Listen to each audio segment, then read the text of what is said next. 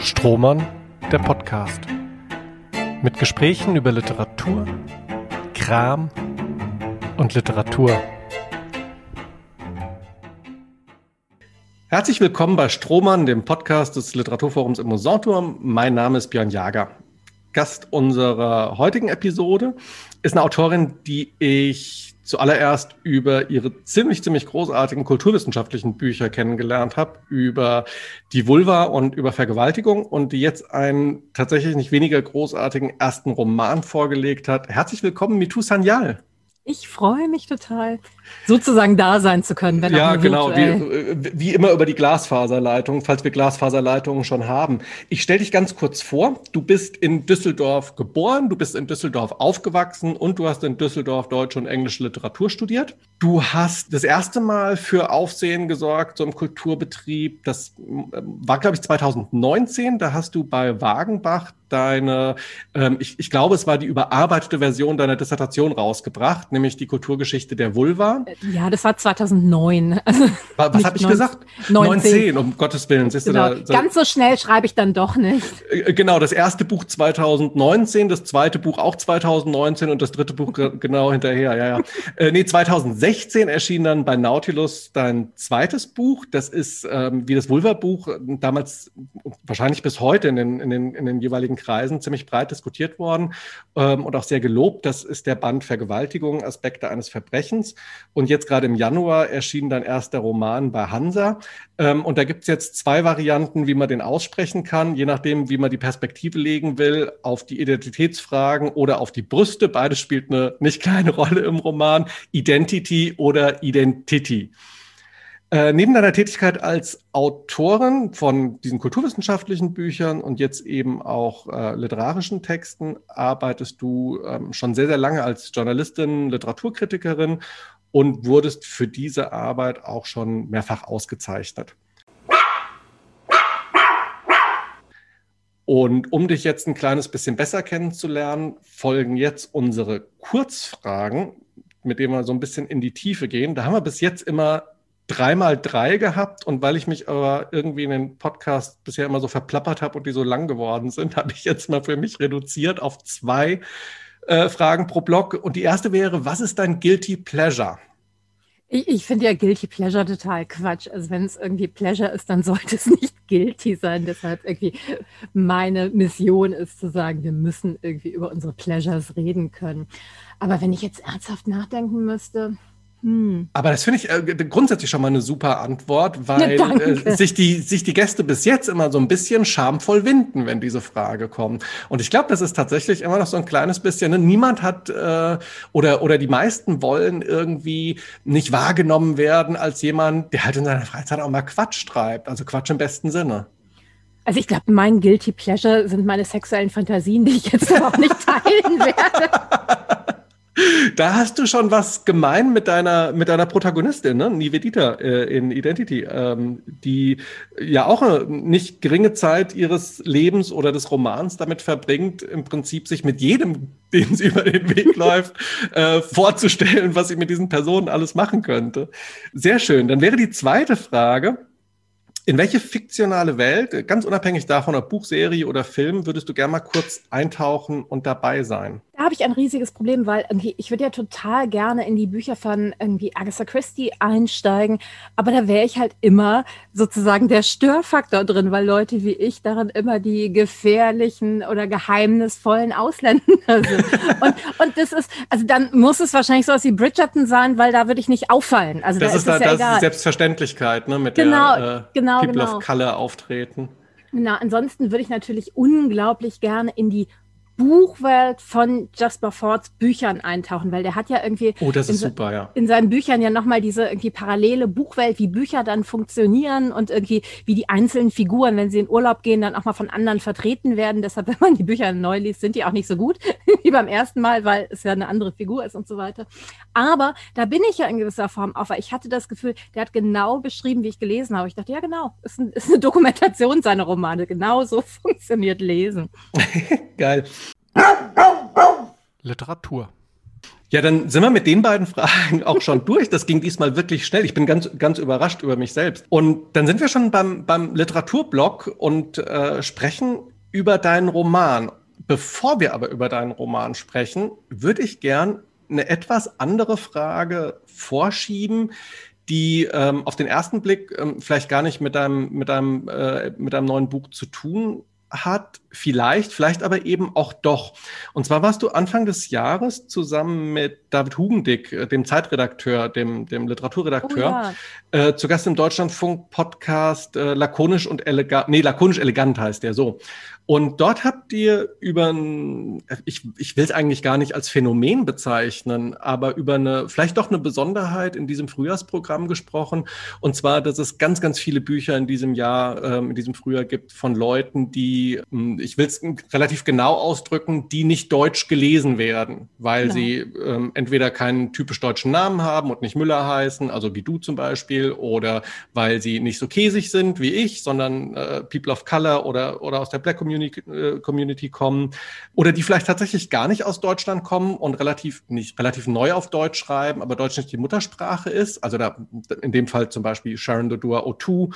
Da fallen noch ganz andere Titel dann ein, die diese Kategorien passen. Das Debüt von Hengame Yagubi dein Buch ähm, und diese Reihe könnte man jetzt länger fortsetzen als in anderen Buchsaisons, möchte ich meinen.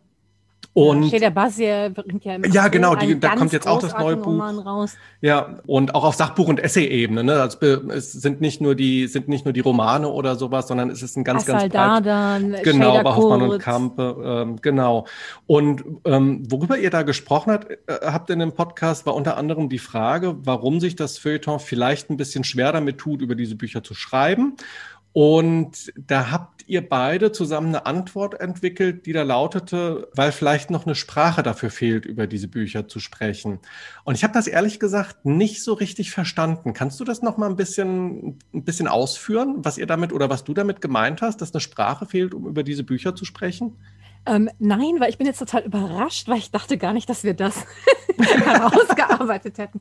Also was, ähm, was tatsächlich so ist, es ist ein Phänomen, dass mehr dieser Menschen veröffentlicht werden im Buchmarkt und dass es halt zum ersten Mal so ist, irgendwie, dass wir halt auch die deutsche Literatur sind und nicht dieses mhm. irgendwie, hier haben wir die deutsche Literatur und hier haben wir unsere eine Ausnahme oder unsere zwei Ausnahmen, sondern dass es halt ganz viele sind und dass wir genauso selbstverständlich die deutsche Literatur sind. Das wird dann natürlich nicht immer so wahrgenommen. Also, dass ich ja immer noch in Interviews gefragt werde, so, ah, ist das ein autobiografischer Roman? Ich denke so, äh, nein, hast du ihn gelesen? natürlich nicht.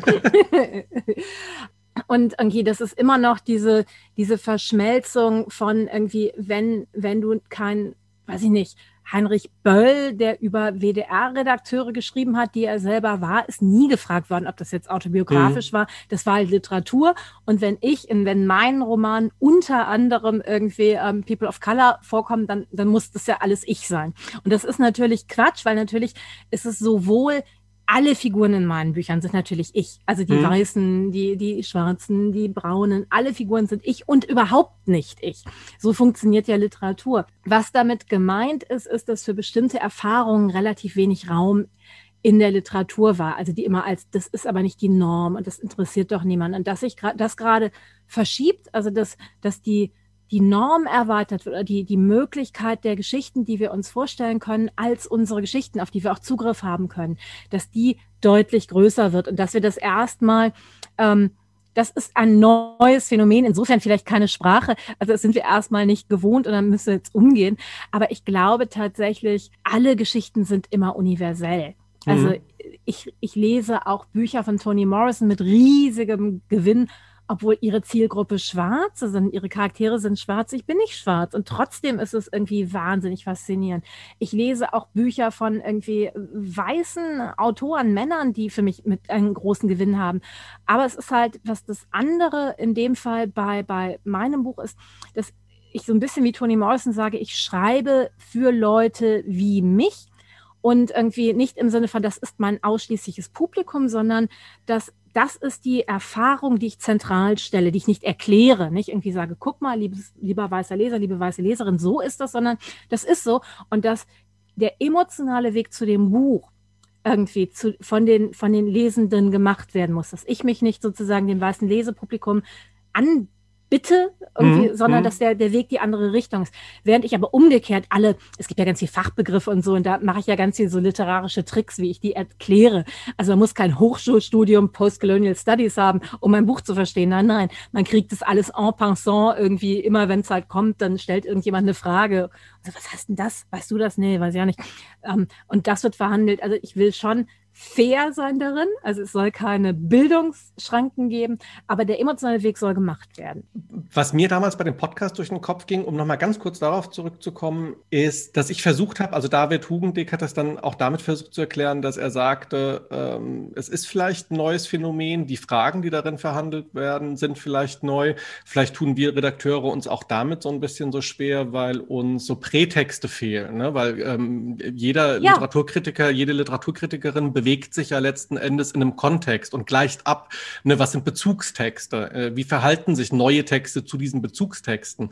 Und ich habe die ganze Zeit überlegt, was könnte er damit meinen. Und was doch, mir doch, doch, ich finde das genau richtig, was er sagt, weil das stimmt und deshalb ist es auch toll, dass nicht nur ein Roman erscheint, sondern dass es viele Romane gibt, dass sie sozusagen auch in eine Kommunikation miteinander mhm. gehen können. Und ich habe ja Prätexte, nur meine Prätexte sind halt eben nicht in der deutschsprachigen Literatur. Die sind ganz, ganz stark in der englischen, also da gibt es ja diese ähm, postmigrantische Literatur, relativ ja. selbstverständlich. Aber ich weiß, ich bin zum Beispiel auch gefragt worden in einem Interview, das mich sehr beschäftigt hat, wo, wo mir die Interviewerin, die ansonsten großartig war, gesagt hat, ja, aber irgendwie so im Deutschen, irgendwie so, wenn es dann migrantische Texte gab, dann so mit Kanaksta und so, irgendwie, dann haben die eine eigene Sprache entwickelt. Warum hast du das denn nicht gemacht irgendwie? Das ist ja nicht deine Aufgabe.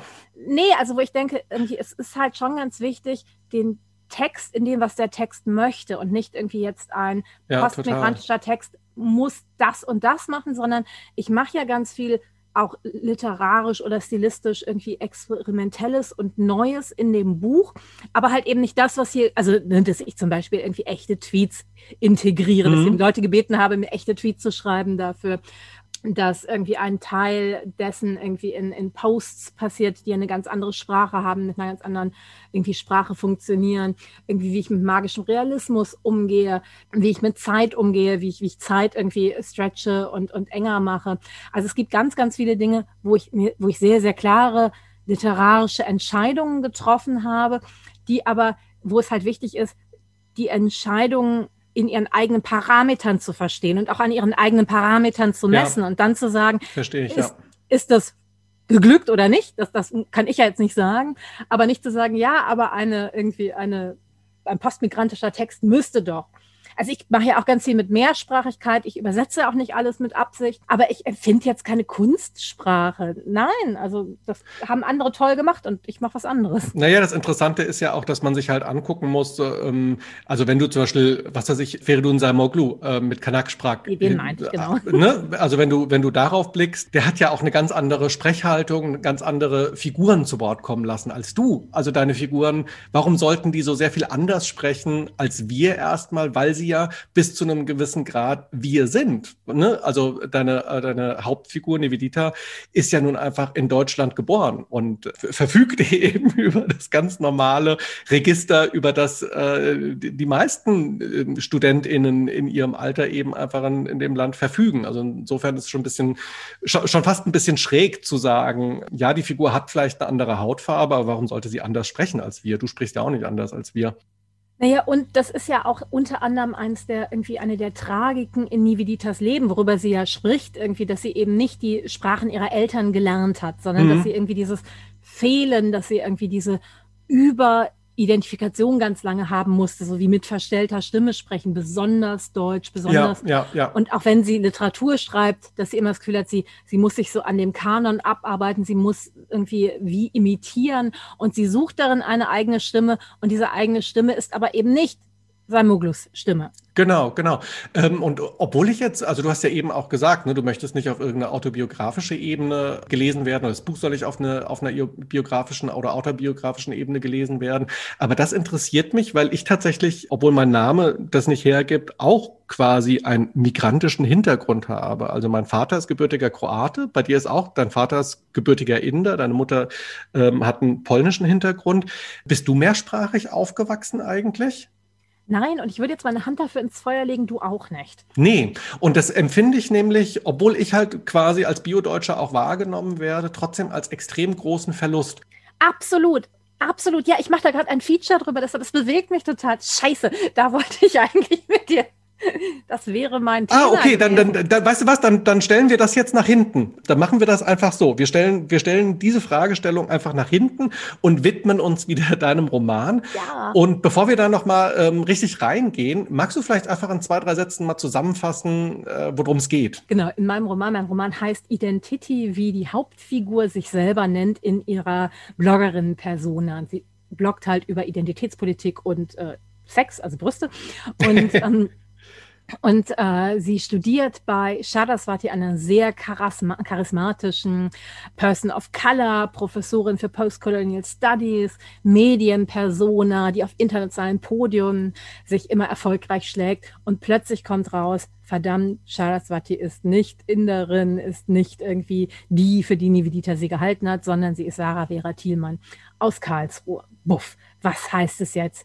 Für Nividitas Leben, was heißt das für Saraswatis Leben, was heißt das für ihren Studiengang, was heißt das überhaupt für alles. Und Nivedita geht dann zu Saraswati und versucht von ihr Antworten zu bekommen. Es gibt noch einige andere Menschen, die sehr, sehr wichtig in dem Buch sind, nämlich irgendwie Niveditas Cousine, die aus, aus England kommt und irgendwie zwei indische Eltern hat, die halt so eine ganz andere Migrationsgeschichte darin hat und die beiden Cousinen irgendwie handeln so ihr Verhältnis miteinander aus.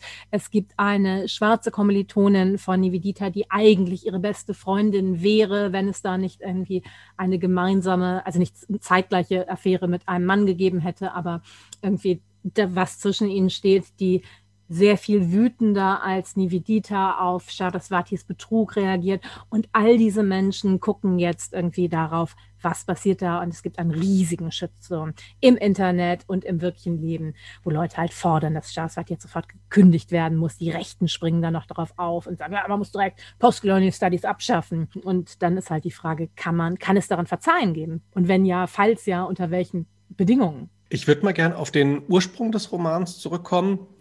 Du hast jetzt mehrfach schon in Interviews zum Roman ähm, gesagt, äh, du, also du wirst ja auch dann gerne gefragt. Ne? Du bist jetzt schon im Prinzip so lang im, im Betrieb, Teil des Betriebs, als Kulturredakteurin beim WDR auf der einen Seite. Ich bin nur Autorin, ich bin Oder Autorin, okay. ähm, aber als Autorin deiner eigenen Bücher, die eben äh, auf, einer, auf einer Sachebene angelegt waren und jetzt der erste Roman, wolltest du schon immer einen Roman schreiben. Und äh, da hast du gesagt, ja, die Idee gab es schon. Ähm, also du trägst dich schon länger mit einem mit einem Roman rum, aber hat hat eben erstmal eine ganze Zeit lang auch die Verlage nicht besonders interessiert, über was du schreiben wolltest. Inwiefern sind denn Elemente oder wie lange trägst du denn schon Elemente dieses Romans mit dir rum? Also gerade die Geschichte zwischen den beiden Cousinen, die ursprünglich eine Geschichte zwischen zwei Freundinnen war, das ist halt irgendwie so der, der Kern, über den ich wahrscheinlich schon seit 25 Jahren schreibe. Hm. Und der mir auch ganz, ganz wichtig ist, obwohl der in dem Buch jetzt so eine irgendwie eigentlich die Hintergrundgeschichte nur ist.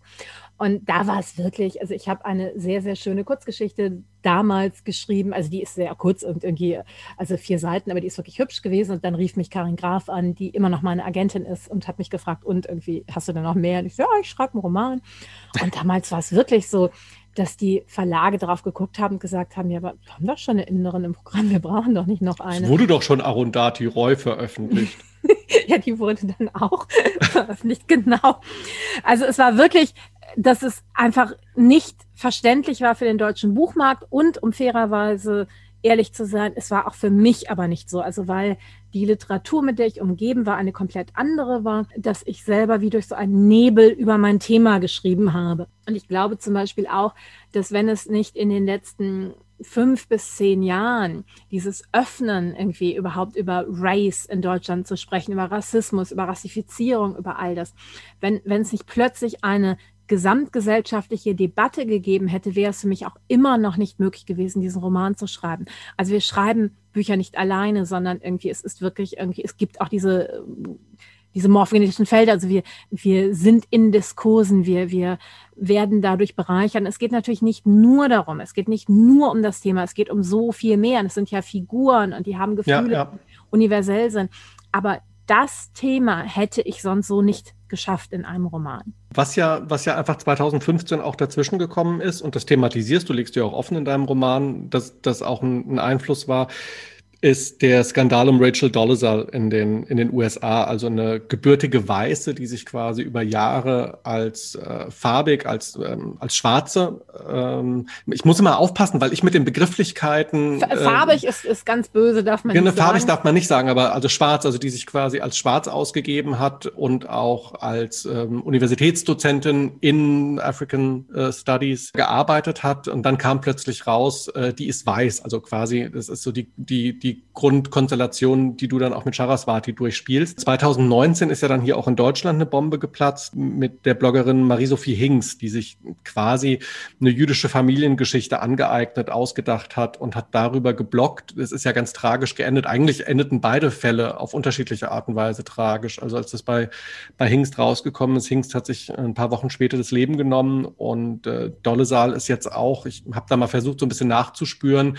Das sieht so aus, als würde die auch keinen Fuß mehr auf den Boden bekommen seit diesem Skandal. Kannst du irgendwie beschreiben, ob diese beiden oder wie diese beiden Fälle dich beeinflusst haben bei der Arbeit an dem Buch? Also der Rachel Dolezal-Fall war wirklich der Auslöser, wo plötzlich all die Themen, die sozusagen in mir waren, in einem Außen waren. Und ich plötzlich das Gefühl hatte, klasse, ich kann darüber schreiben, weil es ist nicht mehr so irre nah, hm. sondern es ist, es ist irgendwie, ähm, wie soll ich sagen, ich kann es auch von mit einer Distanz betrachten. Und ich wollte natürlich jetzt eben nicht den Rachel Dolezal-Fall als Biografie oder ja, so. Klar. Also es ist ja ähm, vermessen, nein, sondern es ging mir ganz klar darum, den Fall irgendwie zu transponieren, auch zu sagen, in Deutschland gelten ja andere Parameter, also so Fragen wie irgendwie POC zum Beispiel, wird ganz anders verhandelt hier. Deshalb war es mir auch ganz wichtig, dass Saraswati keine schwarze Professorin ist, sondern eine POC-Professorin. Also, oder eben de facto nicht, aber das, das, das ist, als was sie lebt. Und um einfach irgendwie über diese Themen reden zu können. Und ich hatte das Gefühl, toll, ich schreibe über ein Buch, das irgendwie ganz weit weg von mir ist, irgendwie, das so überhaupt nichts mit mir zu tun hat. Und dann hat es aber ganz, ganz viel mit mir zu tun. Ja. Das war, das war, das war ganz schön. Aber, aber das hat mir in gewisser Form auch die Freiheit gegeben, darüber zu schreiben. Ähm, hatte ich diese Hingst-Geschichte, die muss ja quasi stattgefunden haben, als du schon an der Arbeit am, am Roman warst. Hat die dem Roman nochmal irgendwie einen anderen Dreh gegeben oder, oder hat, wie hat die dich beschäftigt? Ja, die hat mich beschäftigt, aber ich habe sie dann teilweise auch sehr, sehr bewusst rausgelassen. Es gibt tatsächlich in meiner Biografie einen Fall, der war dann aber nicht prominent oder so, ähm, dass eine, eine ähm, Frau, bei der ich auch viel gelernt habe, und ich will jetzt überhaupt nicht, dass man sie in irgendeiner Form irgendwie verorten kann, ähm, die hat auch immer über ihre jüdische Familie Hinweise gegeben. Das stimmte auch nicht. Und bei ihr war das sehr, sehr klar, diese Überidentifikation mit den Opfern des Holocaust, das Entsetzen vor den Tätern. Und das fließt ja bei Shadaswati so ein bisschen mit ein. Also das ist halt auch dieses Ich will nicht zu den Tätern gehören ja, ja. ist. Aber alleine nur, weil das ganze Thema irgendwie ähm, jüdisch sein in Deutschland so komplex ist, habe ich tatsächlich mich auch sehr bewusst entschieden, ich lasse es raus. Was mich manchmal unglücklich macht, weil es ist ja ein Buch, das ganz, ganz stark über diese rassistischen irgendwie Ver Verstrickungen spricht. Und wenn wir über Rassismus sprechen, müssen wir auch über Antisemitismus sprechen. Ja, klar. Hm. Und, und das tue ich aber in dem Buch nicht und so ein bisschen aus diesem, ich werde dir nicht gerecht. Und das ja in gewisser Form beim Antisemitismus zum ersten Mal etwas gemacht. Also vorher wurde ja gesagt, wir können Menschen diskriminieren wegen ihrer Religion und dann können die konvertieren und dann sind die aber auch die Guten. Und plötzlich wurde gesagt, Juden haben etwas Inhärentes, Jüdisches, was irgendwie, was auch wenn sie konvertieren, sich nicht ändert. Und das ist ja sozusagen die Wurzel des modernen Rassismus. Da hat ja der moderne Rassismus ganz viel vom Antisemitismus gelernt. Ne, wie können wir irgendwie anderen Races, die es ja auch nicht gibt, irgendwie, wie können wir denen etwas Inhärentes, was sie anders macht und was sie auch niemals überwinden können, irgendwie zuschreiben und woran sie sich aber immer abarbeiten ja. müssen, das abzulegen. Und das ist tatsächlich etwas, ich kann mir vorstellen, dass es auch für einen weiteren Roman irgendwann Thema sein wird, wo ich irgendwann das Gefühl hatte, da bewegt mich noch ganz, ganz viel dran. Ähm, das hört sich jetzt, worüber wir sprechen, alles erstmal wahnsinnig ernst an. Es sind ja auch wahnsinnig ernste Fälle mit wahnsinnig ernsten Folgen, wenn man jetzt auf die realen Vorbilder eingeht. Also das ganze Thema ist wahnsinnig ernst. Das Setting des Romans ist auch relativ ernst. Ähm, insofern, als es ein extrem diskursgesättigtes Setting ist. Ne? Also da fliegen einem die postkolonialen und auch teilweise gendertheoretischen Überlegungen nur so um die Ohren.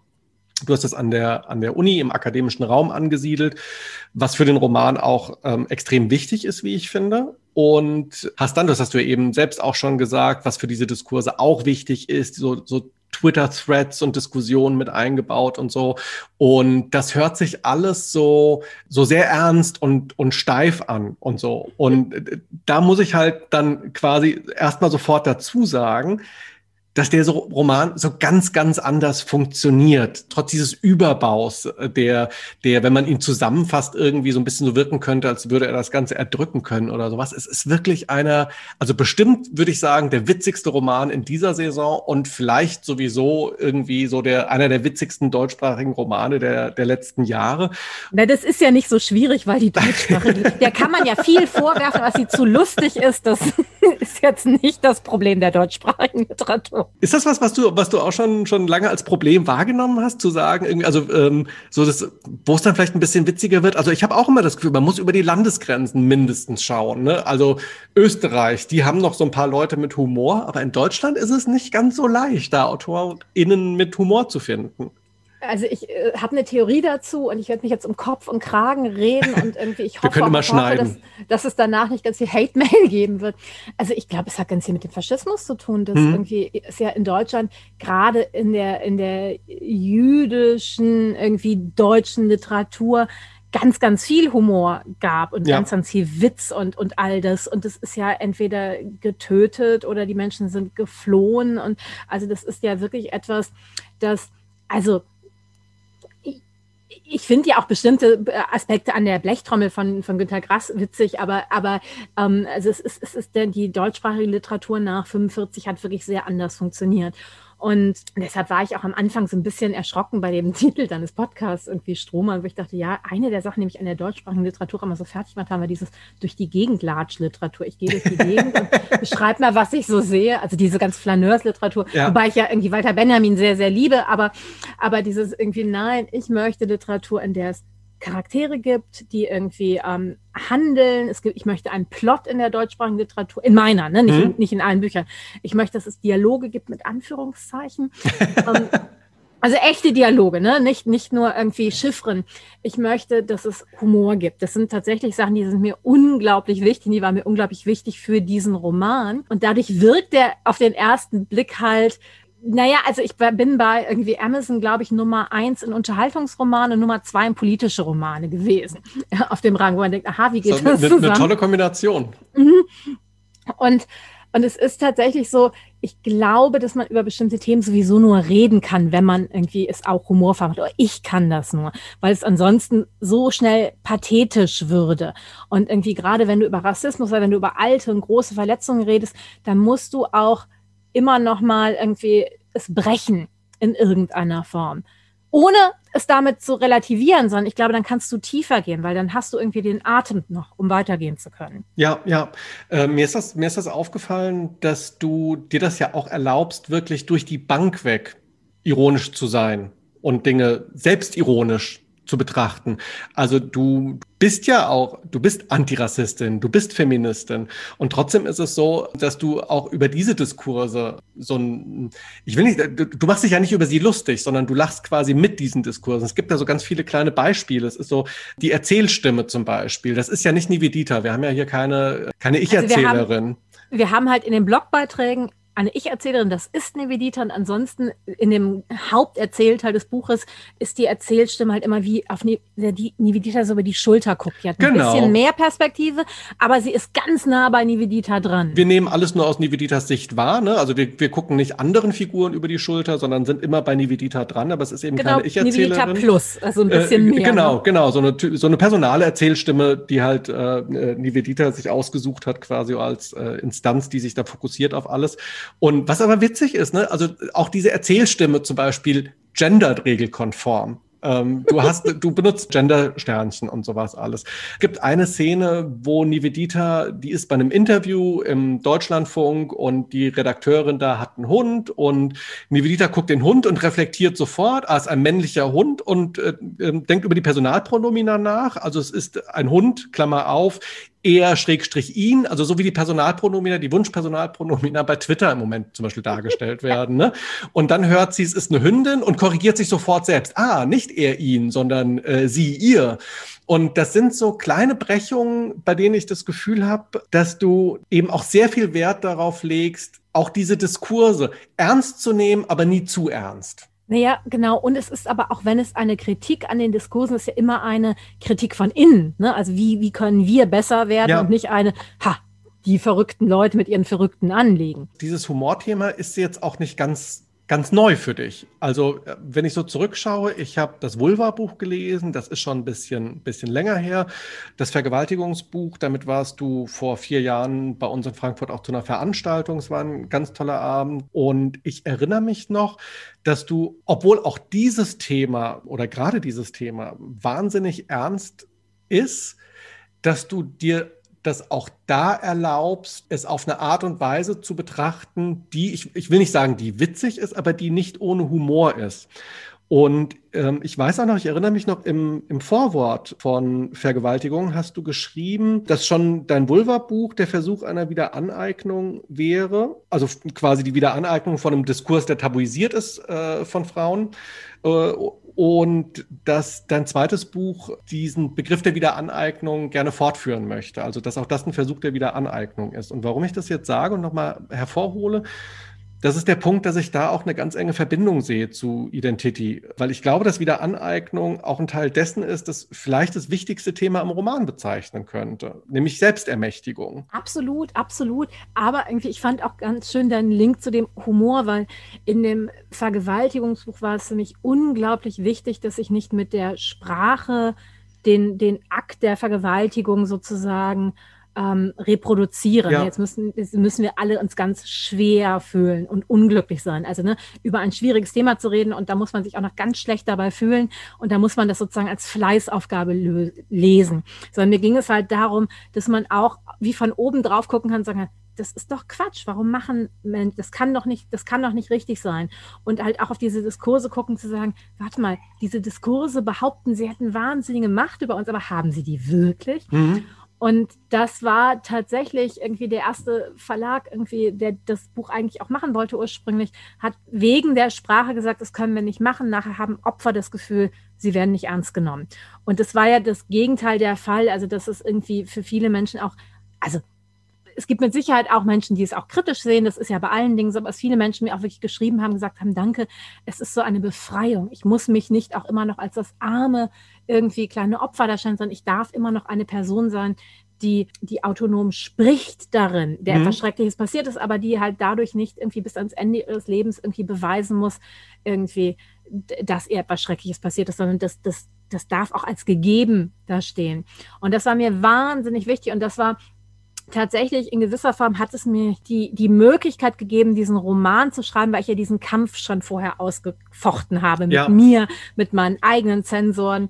Und irgendwie, ich, ich will Literatur schreiben, in der, in der es sehr, sehr viele ironische Brechungen gibt, weil ich glaube, ähm, das ist auch wichtig, um aus unterschiedlichen Blickwinkeln auf ein Thema zu gucken. Mein Motto für den Roman, das ist natürlich unmöglich anzuhalten, war wirklich das, das kein Satz darin ein Klischee wiederholen darf, ohne es zu brechen. Und irgendwie, das ist, das geht ja gar nicht. Also zwischen, ich setze nicht einfach nochmal hin und essen was.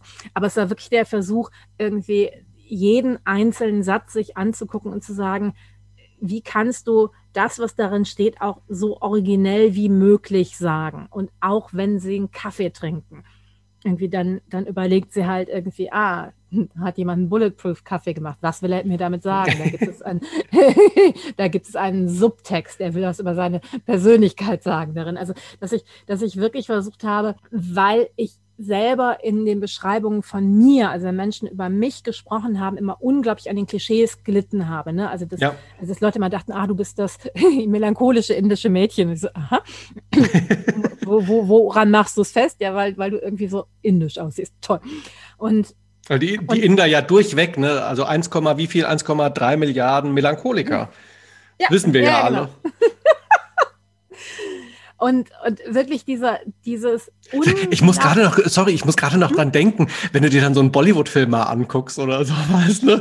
Die, die Ausgeburt des melancholischen Kinos Indien.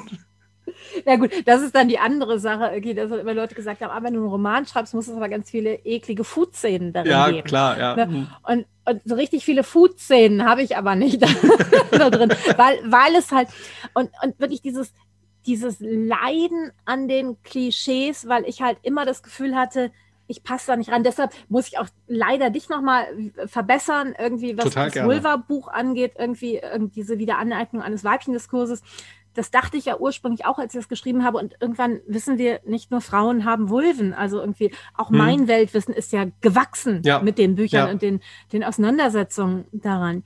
Und, und dieses sich immer falsch in den Beschreibungen fühlen, in, in gewisser Form. Also dadurch hast du auch das Gefühl, ich stimme nicht, weil alle Beschreibungen für mich stimmen nicht, also muss ich falsch sein. Ja. Und, und das halt in die Sprache zu transponieren, irgendwie, wie kann ich anders beschreiben? Wie kann ich auch, indem ich die Figuren darin beschreibe, ihnen auch noch einen Raum darin geben, sie selbst sein zu dürfen? Und das ist ja im Prinzip auch, und da kommen wir jetzt dann doch wieder zum Thema der, der Selbstermächtigung. Also was du jetzt gerade beschrieben hast, quasi aus deiner eigenen Perspektive, ist letzten Endes, das könnte jetzt auch eins zu eins Nivedita gesagt haben. Ne? Also eine junge Frau, die quasi aus allen Rastern fällt. Die, äh, die ist nicht äh, polnisch wie ihre Mutter, die ist nicht richtig indisch wie ihr Vater, die ist äh, mittendrin, die ist nicht so super indisch wie ihre Cousine Pritti, die wenigstens zwei indische Eltern hat.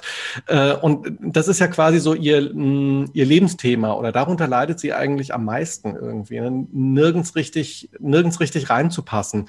Ähm, und da sind wir dann doch wieder beim Thema Selbstermächtigung, weil ich das Gefühl habe, dieser Wunsch, dieser Drang von der Selbstermächtigung ist so das Antriebsmittel interessanterweise beider deiner Hauptfiguren, sowohl derjenigen, die bei Saraswati studiert, als auch für Saraswati selbst. Also Saraswati ist ja eine, eine, sehr, sehr irgendwie, wie soll ich sagen, an bestimmten Punkten auch absichtlich undurchsichtige Total, ja, Person. Das ist mit Sicherheit auch ein Aspekt darin.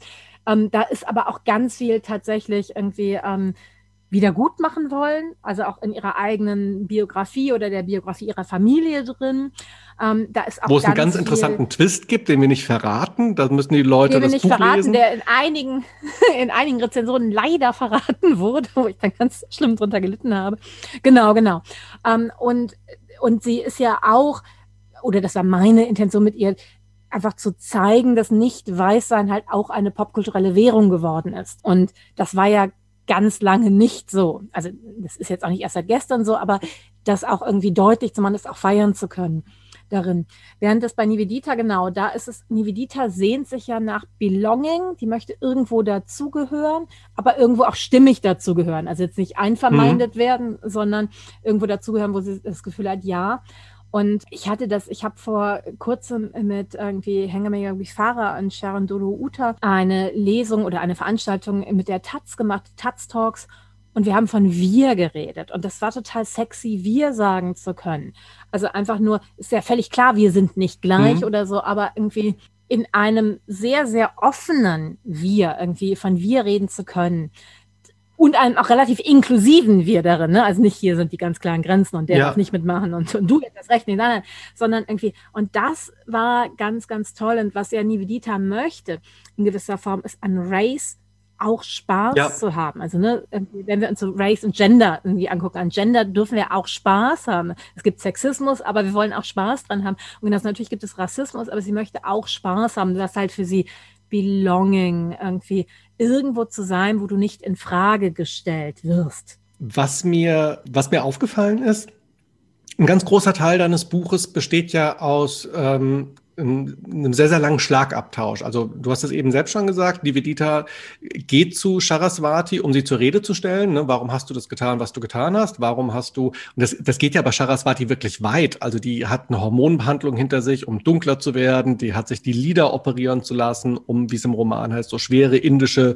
ähm, Lieder, also Augenlider, genau, genau lazy die Lazy Eyes. Eyes. zu haben. Also die ist schon einen relativ weiten Weg gegangen, um als äh, Person of Color wahrgenommen zu werden werden. Und ein ganz großer Roman, äh, ganz großer Teil des Romans besteht eben daraus, dass die beiden sich unterhalten miteinander. Das sind ähm, wahnsinnig rasante, witzige, kluge Dialoge, die da kommen.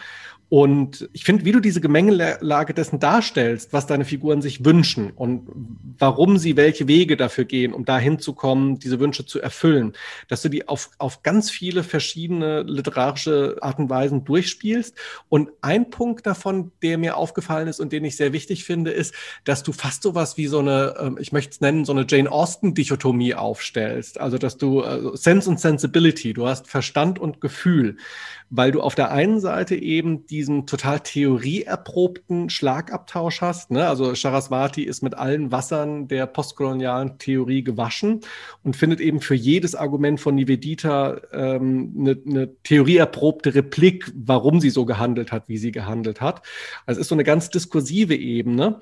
Und ähm, dann gibt's aber eben auch diese zweite Ebene, weil Nivedita immer mal wieder auch zwischendrin sagst, das ist jetzt vielleicht das richtige Argument für dich und mit deinen Theorien hast du mich jetzt quasi ähm, auf der einen Seite geschlagen, aber es fühlt sich für mich trotzdem falsch an. Und ich finde das so wahnsinnig klug, wie du das schaffst, dadurch so riesige Räume der Ambivalenz zu öffnen. Du hast eben gesagt, äh, die Art und Weise, ähm, wie wir über Dinge sprechen, soll ja auch befreiend sein letzten Endes.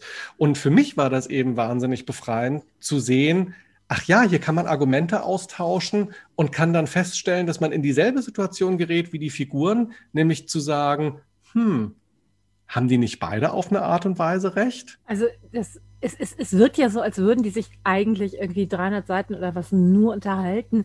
De facto sind ja die Dialoge ein Teil, aber es gibt ja unglaublich viele Rückblenden auch hm? darin, also in denen hm? wir halt auch mitbekommen, warum empfindet Nivedita das so, wie sie es empfindet. Also das ist ja ganz viel, also alle Figuren in dem Buch sind ja betroffen von Charasatis Verrat. Ja. Irgendwie alle empfinden es als Verrat aber sie sind in unterschiedlicher Form daran betroffen, weil sie unterschiedliche eigene Geschichten mitbringen, unterschiedliche mhm. eigene Erfahrungen mitbringen. Und, das und auch Wünsche. Auch ne? Also Nivedita zum Beispiel.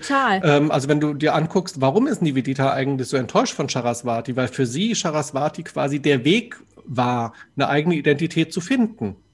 Genau, und weil ihre Identität ja auch war, ich will so sein wie Charaswati, so scheiße. Charaswati ja. ist eine Lüge. Ja, genau. absolut, absolut. Also es ist halt, genau, genau, genau. Und aber was mir ganz wichtig darin auch war, ist, dann streiten sie sich den ganzen Tag, dann sind die aber immer noch zusammen am Ende des Tages. Die gehen ja nicht nach Hause, sie bleibt ja körperlich anwesend. Die setzt und sich da, aus, hm? Genau, und da muss man was essen. Und dann muss man auch mal über ein anderes Thema reden. Und dann redet, also ganz am Anfang irgendwie sorge ich ja dafür, dass Niveditas Beziehungspartner sie verlässt, damit sie A auch in der Position ist, dass sie gerade wirklich so at a loose end ist. Also, ne, dass, dass sie irgendwie dann kann sie jetzt auch zu Saraswati ziehen, mal für drei Wochen. Also, weil das wäre ansonsten ja auch nicht der Fall gewesen. Aber halt irgendwie, dann erzählen die, sitzen die auf ihrem Balkon, also auf ihrer Terrasse abends, irgendwie es ist halt Sommer, es ist warm, trinken irgendwie Wein. Und dann erzählt Nivedita, dass ihr Beziehungspartner sie verlassen hat. Und, und auch dann fließt das da rein. Und, und all diese Dinge, die ja immer parallel und nebeneinander existieren, die sind ja nicht nur unser Geist, wir sind nicht nur unsere Analyse. Mhm. Und das war mir ganz wichtig. Und halt auch dieses, Saraswati bleibt anwesend. Das ist nicht nur die Dieter geht da hin und setzt sich dem aus, auch Saraswati lässt die da einziehen, sagt, super, sei wütend auf mich, das ist ja schön, du interessierst dich sehr für mich. Also ja. sie ist halt auch sehr, sehr, also man wird auch wirklich sehr wütend über sie, aber sie bleibt da, sie geht nicht weg und sie nimmt es ihr nicht übel, ist dann nicht beleidigt, sondern sie bleibt anwesend. Das ist ohnehin, Wut auf die Figuren zu haben, ähm, das finde ich, finde ich super spannend, weil, weil ähm, du die Figuren auch so angelegt hast, dass du auf der einen Seite total viel Respekt vor denen hast und und, und du die wahnsinnig faszinierend gebaut hast und gleichzeitig gibt es halt so Momente, wo du die beide einfach irgendwie nehmen und, und äh, anschreien möchtest. Ne? Irgendwie Nivedita, die, die sich viel zu abhängig macht von anderen Menschen und äh, Saraswati, die ständig, äh, die, diese Narzisstin, die immer über den Dingen schwebt und so, das sind total coole Figuren auch. Ja, genau. Und halt irgendwie sowohl Saraswati kann ja überhaupt an dem Punkt erst nahbar werden, wo sie auch ihre eigenen Brüche und Verletzungen zeigen. Das ist, ja. das ist etwas, was ihr nicht leicht fällt. Ja. Da steht die nicht drauf. Sie macht ja auch sofort wie einen Rückzieher, so, nee, nee, war ja gar nicht so. Und genauso ist es ja auch bei Nivedita, dass sie ganz lange so, bitte, bitte gib mir eine Antwort. Und es ist auch so unglaublich wichtig ist, dass sie in irgendeinem Punkt sagt, halt, hier, das geht jetzt nicht, dass sie auch wütend darin wird und mhm. dass sie auch ihre Position darin verteidigt. Aber auch irgendwie, dass Wut ja nicht das Ende der Auseinandersetzung ist, sondern Wut ist halt nur der Moment, wo sie radikal den Empathieschwerpunkt zu sich zurückzieht. Aber danach muss man ja trotzdem wieder sich weiter an den Tisch setzen und auch die andere Person wahrnehmen. Es gibt ein Zitat, das in, in, dieser, in dieser hm, Gemengelage ganz prägend war für mich. Da schreibst du, Nivedita spürte den Taumel, den Gespräche mit Charaswati verursachten wenn sich alle Gewissheiten auflösten und jeder Gedanke Augen bekam und zurückschaute. Und ich habe das Gefühl, dass das eben so ein Bauprinzip auch äh, oder so ein intellektuelles Prinzip deines Romans ist. Du hast ein Argument und du benutzt das und in dem Augenblick, in dem du das benutzt oder in dem Charaswati das benutzt oder Nidevita oder so, dreht sich das Argument um, guckt dich an und hinterfragt dich äh, oder, oder sorgt dafür, dass es dich hinterfragt. Stimme ich eigentlich wirklich? Stimmt das Argument jetzt, ne? Genau, und nicht nur stimmt das Argument, sondern zu welcher Person macht es mich, wenn ich dieses Argument ja. denke oder sage. Ja, ja, total. Das ist aber so ein, so ein Prinzip und das finde ich interessant und ich finde es aber auch super mutig, dass du dieses Prinzip wirklich in der Fläche anlegst. Also, dass du es dir nicht einfach machst und sagst irgendwie, mh, hm, ich stelle jetzt Figuren, die Fehler gemacht haben, als ein kleines bisschen schlechter da, als Figuren, die versuchen, alles richtig zu machen oder so. Und da gibt's auch so eine Stelle, da schreibst du darüber, und das ist im Prinzip nur so ein kleines Aside, aber das finde ich so einen wahnsinnig klugen Gedanken. Ähm, du schreibst über, über den Rapper Haftbefehl. Das ist eine ganz kleine Stelle im Roman. Und da beschreibst du, wie wichtig der ist für die migrantische Community und fügst dann aber noch dahinter an, trotz seines Sexismus.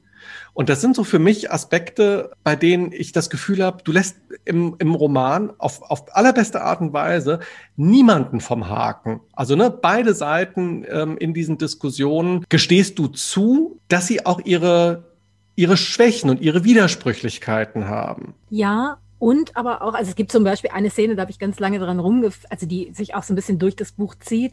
Da gibt es so eine Podiums, so ein Hey on Why zwischen Saraswati und dem irgendwie ähm, Männerrechter Jordan Peterson, also der, ja.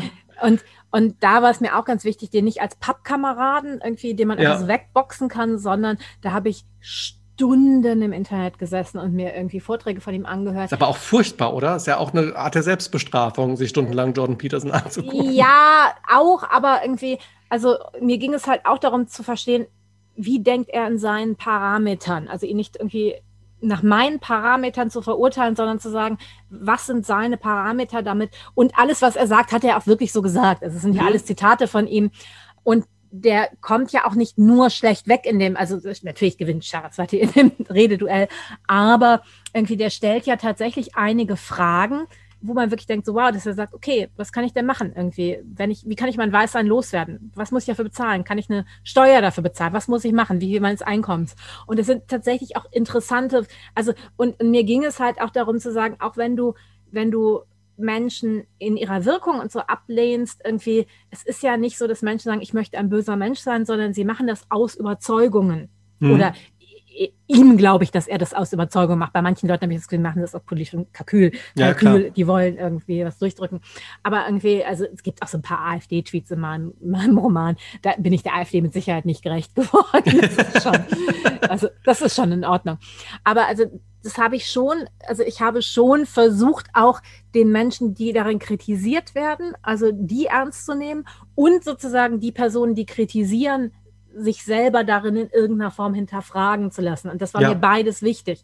Ohne darin zu sagen, die Menschen, die kritisiert werden, sind eigentlich im Recht und die Leute, die was einfordern, sind eigentlich falsch. Und, ähm, oder dass, dass Herr Saraswati zu, zu Nivedita sagt, so ja, ich glaube dir, dass du verletzt bist, aber du musst mir jetzt erklären, warum. Und das ist wichtig. Und auch das ist etwas irgendwie, wir lernen ganz, ganz viel dabei und wir werden besser und unsere Argumentation wird besser. Und das finde ich aber total wichtig. Also erstmal diese Haltung auch im Schreiben zu haben, also nicht den einfachen Weg zu gehen und zu sagen, hier bestrafe ich und hier belohne ich oder sowas, sondern im Gegenteil in Frage zu stellen, wie das ist, oder ab wann man, ab wann man Urteile fällen darf, zum Beispiel. Ne? Also das ist ja was, deshalb empfinde ich diesen Roman auch ähm, eben ob, Also auch, wenn ich eben gesagt habe, es ist ein wahnsinnig witziger Roman, aber also extrem ernst, ganz ernsthaft als extrem wichtigen, wichtigen Roman in den ganzen Debatten, die wir, die wir führen zurzeit über Identitätspolitik oder sowas, dass ich das Gefühl habe, es ist ein Roman, der mich dazu auffordert, mich selbst erstmal ein Stück, zu, ein Stück weit zurückzunehmen, in Ruhe zu reflektieren und nicht sofort ein Urteil zu fällen. Also ich glaube tatsächlich, wie soll ich das ausdrücken? Es gibt ja so zwei Bewegungen darin. Es gibt eine Bewegung, die ihn unglaublich jetztzeitig macht. Also ja. er ist ja gegenwärtiger als die meisten anderen Romane. Also mhm. irgendwie ähm, bis hin zu Hanau, alles fließt in diesen Roman. Das Internet in dem, wie es jetzt ist. Und das ist ja ein Medium, was sich ständig verändert. Also das ist auch völlig klar. In zehn Jahren wird Twitter anders funktionieren, falls es mhm. das überhaupt noch gibt. Also das ist halt klar. Aber auf der anderen Seite wollte ich ihn zeitlos machen. Und ich glaube, Romane werden dadurch zeitlos, indem wir unsere Figuren darin nicht beurteilen oder verurteilen. Ja. Und irgendwie, ähm, weil das ist nämlich, also Technologie ändert sich, aber ich kann immer noch irgendwie Romane lesen, wo Pferdekutschen gefahren werden. Das ist ja. egal. Ja. Aber Ideologie, irgendwie, wenn Ideologie in der Form in einen Roman hineinfließt, die nicht irgendwie reflektiert oder, oder, oder dargestellt ist, sondern wenn ich sozusagen einen Roman mit dem ideologischen, ich sage, jetzt, wie es richtig ist, ne? dann altern diese Romane unendlich schnell. Das heißt, obwohl dieser Roman so sehr am Puls der Zeit ist, hoffe ich, keine Ahnung, glaube ich aber fest daran, dass er altern kann und dass man in zehn Jahren mit einem ähnlichen Gewinn lesen kann, weil es halt eben nicht irgendwie feste Antworten und irgendwie, ich habe jetzt die Rechnung eins plus eins gleich zwei gemacht, sondern weil es halt, und ich glaube, es sind halt universelle Fragen, die ja darin auch gestellt werden. Wer bin ich? An konkrete aktuelle Diskurse angeknüpft. Aber ganz viele dieser Fragen sind ja Fragen, die haben uns vor 100 Jahren beschäftigt und ja. wenn es die Menschheit dann noch gibt, wird es sie auch in 100 Jahren beschäftigen. Ja, ich glaube, das war jetzt tatsächlich auch im Hinblick auf die Zeit, das schönste mögliche Schlusswort. Super, wir hören Was, meiner Hybris auf. Ich habe Weltliteratur. da, da, sieht man, da sieht man also, dass auch Charaswati äh, gewisse Mitusanyal-Anteile hat, was Hybris angeht. Genau, sie sagt ja immer irgendwie, meine Bücher irgendwie schreibe ich nicht für jetzt, sondern es, sind, ist eine Flaschenpost in die Zukunft. Genau, genau. Äh, insofern auch Identity als äh, Flaschenpost in die Zukunft. Dann sind wir jetzt mit dem Literaturteil fürs Erste zumindest fertig. Jetzt kommen wieder zwei kurze Zwischenfragen und dann widmen wir uns deinem Thema.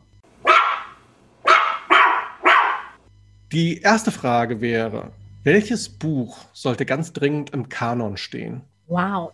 Ähm, ich tatsächlich, äh, wenn ich mir so die deutsche Literatur angucke, eins der Bücher, die ich nicht verstehen kann, warum sie so übersehen wurden, ist von Jacinta Nandi Nichts gegen Blasen, weil ich finde, dass sie in einer so wunderbaren Form über die moderne Welt, Rassismus, Sexismus, ähm, schreibt ein Humor mit einer Leichtigkeit, wo man irgendwie sich wegschmeißt. Das ist auch eine der witzigsten Teilnehmerinnen in Online-Diskursen, so bei Facebook. Absolut, ich, ich, ich glaube, ich kenne sie mehr über Facebook. Ich weiß gar nicht, ob sie auf Twitter ist oder was ich da jetzt durcheinander bringe. Aber jedes Mal, wenn äh, Jacinta Nandi irgendwo kommentiert, ähm, es ist auf der einen Seite so eine interessierte Ernsthaftigkeit in ihren Fragestellungen da und gleichzeitig ist die so witzig. Nee, genau. Also ich kann auch immer irgendwie, also ich, das Problem ist, ich, ich, ich kann ja immer zuhören, kann mich die ganze Zeit wegschmeißen, verlachen, aber es ist ja auch ganz viel Tiefe drin. Mhm. Und deshalb irgendwie, genau, den, das, das ist wirklich so ein Roman. Da, da, der hat so viele Geschichten, die parallel erzählt werden darin, inklusive irgendwie ihr Stiefvater, der dann ihre irgendwie Tante wird und wo sie meint, ja, nee, als Stiefvater war der scheiße, aber als Tante ist der Tante super, ganz, super nette Tante ja. ist. Und, und ganz viele Dinge darin. Und mit einer genau mit einer vermeintlich naiven Stimme, die so unglaublich klug und reflektiert ist. Also wirklich. Hm, auch quasi eine, also eine Verlagskollegin in Anführungszeichen, weil Edition Nautilus, wenn ich mich richtig erinnere. Ähm, ne? Ja, da ist ihr neues Buch jetzt rausgekommen. Ah, ja. ähm, äh, die schlechteste Hausfrau der Welt. Das ist ja. auch sehr, sehr lustig. Also ich, das ist, das ist auch ein tolles Buch irgendwie, aber jetzt irgendwie als Roman ist es tatsächlich für mich dann irgendwie nichts gegen Blasen ich meine, das wäre, oh Gott, Ulstein. Man möchte jetzt meine Hand nicht für ins Feuer legen. Welcher. Da recherchiere ich, das kommt ja, dann genau, in die Shownotes. Mit welcher erfundenen Figur würdest du gerne mal um die Häuser ziehen? Gott, also jetzt vor kurzem war es tatsächlich irgendwie Jeeves und Bertie Wooster, weil es aber einfach so wunderbar entfernt von der Realität war. Also ich habe alle irgendwie, nicht alle PG Woodhouses, da hätten wir dann noch ein bisschen länger, aber alle G's Bücher irgendwie nicht nur selbst gelesen, sondern mein Partner hat mir die alle vorgelesen, weil man diese Stimme dafür braucht, ähm, während des ersten Lockdowns, weil die Realität so unerträglich war und ich wirklich so einen, einen Schutz. Was sind das für Bücher? Äh, P.G. Woodhouse ist so einer der Ah, großen, P.G. Woodhouse. Genau, ah, das habe ich eben akustisch nicht richtig P.G. verstanden. Woodhouse und Ja, und ja, ja, ja, klar. Bücher. Ja. Und, und es ist irgendwie so eine, eine Welt, in der nichts wirklich schlimm ist. Die ist so sonnig, so humorvoll und und das ist das Interessante, irgendwann kann man diese Welt auch nicht mehr ertragen, weil man irgendwie, jetzt will ich mich aber in die wirkliche Welt hineinbegeben. Lass mich jetzt auch mit Dingen auseinandersetzen. Das können Briten extrem gut und Britinnen, oder? Ich weiß Ja. nicht, wie dir das geht. Also du, ähm, ähm, dein Partner ist Brite, äh, ist Genau, Engländer. genau. Und ich habe, also ich habe das jetzt im, im, bei mir war das im zweiten Lockdown. Den ersten habe ich besser überstanden als den zweiten. Und ich habe äh, alles, alle, alles in Bewegung gesetzt, um eine Möglichkeit zu haben, The Great British Bake Off bei mir zu Hause streamen zu können, weil ich das Gefühl hatte, das ist das Einzige, was mich jetzt retten kann. Diese Mischung aus, aus Witz, aus Bissigkeit, aber alles eingebettet in eine Atmosphäre, in der du das Gefühl hast, das ist eine Welt, in der nichts Schlechtes passieren kann. Das Schlimmste, was dir passieren kann, ist, dass dein Kuchen im Ofen ein bisschen zu braun wird. Naja, gut, aber dann hat ja irgendwie eine, irgendwie eine Muslima, eine irgendwie, we- weiß ich, indischer, pakistanisch, britische Muslima The Great British Bake Off gewonnen und dann haben, sind ja alle, dann sind die ganzen Rechten irgendwie die Wände hochgegangen. Oh, wir reden, wir reden nicht über die britische Gesellschaft. Also das ist ja auch ganz interessant, wie, ähm, jetzt kommen wir doch noch mal kurz auf den Roman zurück, wie Priti, die, die Cousine von Nivedita, die ja in Großbritannien aufgewachsen ist, wie die Nivedita den Kopf wäscht, was Rassismus zum Beispiel angeht. Ähm, obwohl Genau, das jetzt nicht aufgewogen werden sollte. Ne? Also wenn man sich anguckt, was hier in Deutschland in den letzten Jahren an Rassismus oder was ist in den letzten Jahren, in den letzten Jahrzehnten ähm, an Rassismus irgendwie an die wie viele Menschen an Rassismus gestorben sind, also das muss man ja so ganz deutlich sagen, wie viele Menschen umgebracht wurden. Genau. Also Ähm, war alles, was wir nicht wussten, also was, was wir hätten wissen können, aber was irgendwie Ja. wirklich im Mainstream nicht angekommen ist in erschreckender Form. Genau, Priti wäscht ihr den Kopf. Gleichzeitig irgendwie ist ja auch Pritis Blick sehr eingeschränkt. Die Ja, ja, denkt ja auch. Nivedita hat so viel besser. Das ist ja auch ganz schön, also dass sie sich alle nicht gerecht werden Ja. und, und halt alle irgendwie denken, die andere Person wird mir nicht gerecht und dann irgendwann auch dieses, oh, ich bin dir auch nicht gerecht geworden, stimmt. Und, und das ist ja immer toll, also dieses so, wir Mhm. können aneinander wachsen. Ja, ja. Ja, schön. Jetzt kommen wir zu deinem Thema, bei dem ich ja jetzt so zumindest eine Richtung schon, schon habe, aber ich bin gespannt, wie du es ausformst.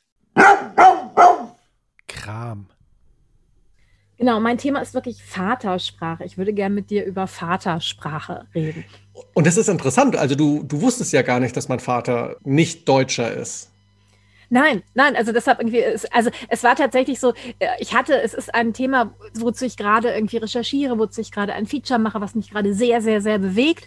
Und ich wollte gerne mit dir drüber reden und, und dachte dann gleichzeitig, oh, muss ich ein Thema, wo du besser anknüpfen kannst. Und als du dann davon geredet hast, irgendwie von deinem Vater, und ich dann dachte, und ich wette, du hast deine Super. Vatersprache auch nicht gelernt. Ja, ja, ja. klar. Ähm, dann la- lass mich mal, lass mich mal meine erste Frage ähm, anders stellen. Was ist der Unterschied für dich zwischen Vater und Mutter?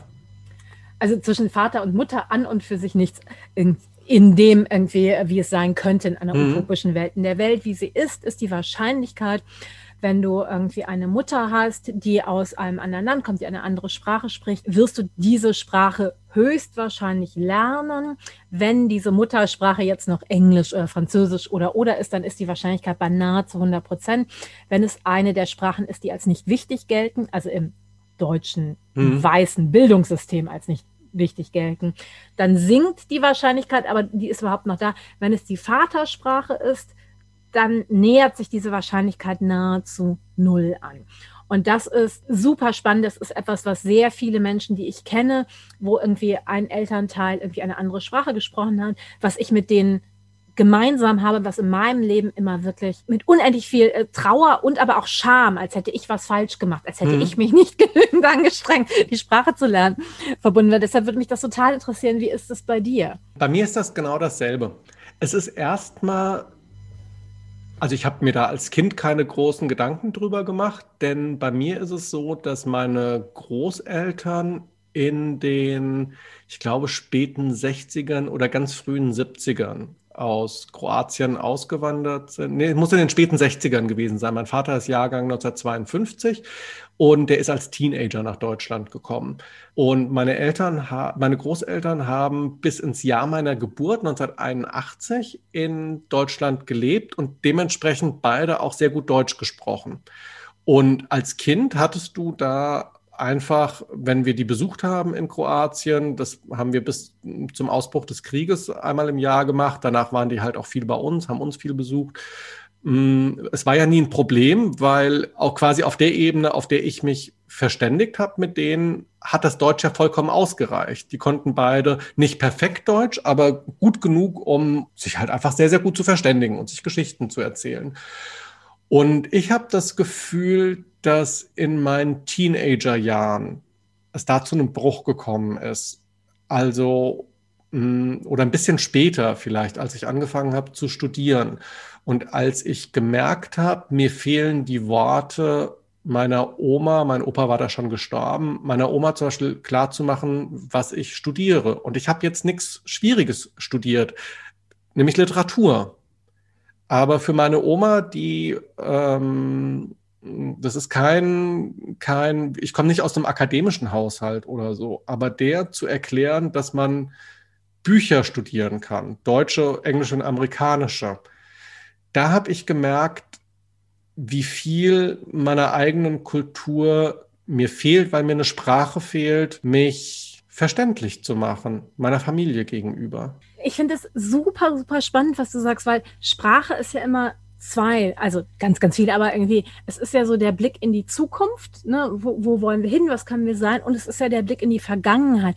Hast du sowas wie, weiß nicht, kroatische Kinderlieder, Kinderreime, irgendwie sowas gelernt? Gar nicht. Gar nicht. Ich konnte eine Zeit lang Kroatisch zählen. Und interessanterweise hat mir das nicht mein Vater beigebracht. Der hat mir einfach gar nichts beigebracht auf Kroatisch.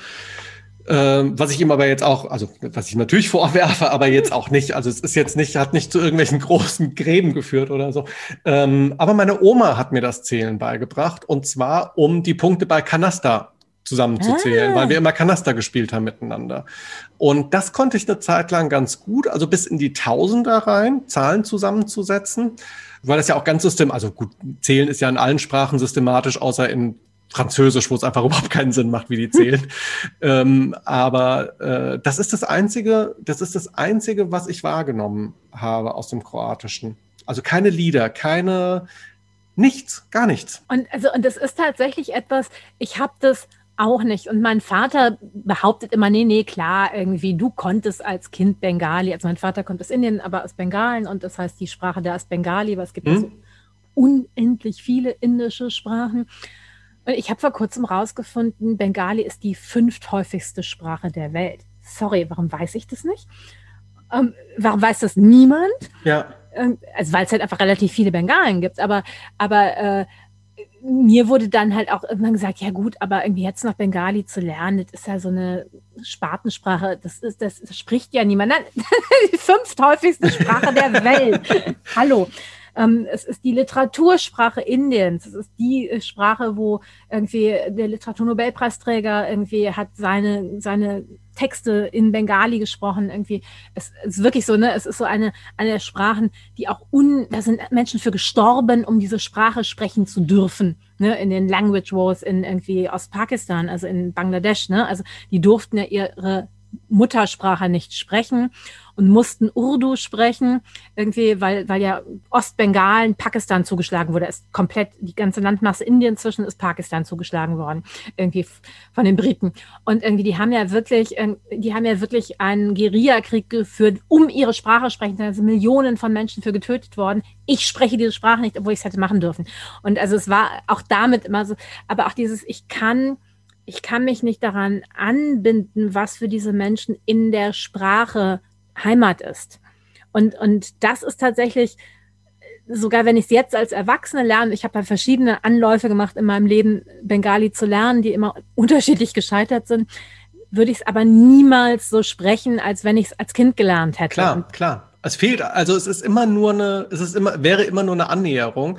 Und ich wüsste noch nicht mal, also meine Oma ist jetzt auch vor ähm, zwei Jahren gestorben. Äh, ich habe jetzt im Prinzip auch keine kroatische Verwandtschaft mehr, die, also äh, zumindest keine, der ich sehr nahe stehe oder sowas, sondern nur ganz entfernte Verwandtschaft oder so. Äh, hätte ich Kroatisch als ähm, junger Erwachsener gelernt, hätte es mich überhaupt nicht weitergebracht weil ich im Prinzip die Sprachbarriere, die wir gehabt haben, ja nur verschoben hätte. Mhm. Ne? Also ähm, auf der einen Seite ist meine Großmutter, die nicht so gut Deutsch spricht, als dass ich ihr alles erzählen könnte, was mir wichtig gewesen wäre. Aber andersrum wäre halt ja auch kein Schuh draus geworden, weil ich mich nie so gut auf Kroatisch hätte äußern können, damit meine Oma dann mehr versteht, weil ich einfach nicht besonders gut Kroatisch gesprochen hätte. Und das ist der große Verlust. Ne? Also irgendwann zu realisieren, es ist ein unrettbarer Verlust.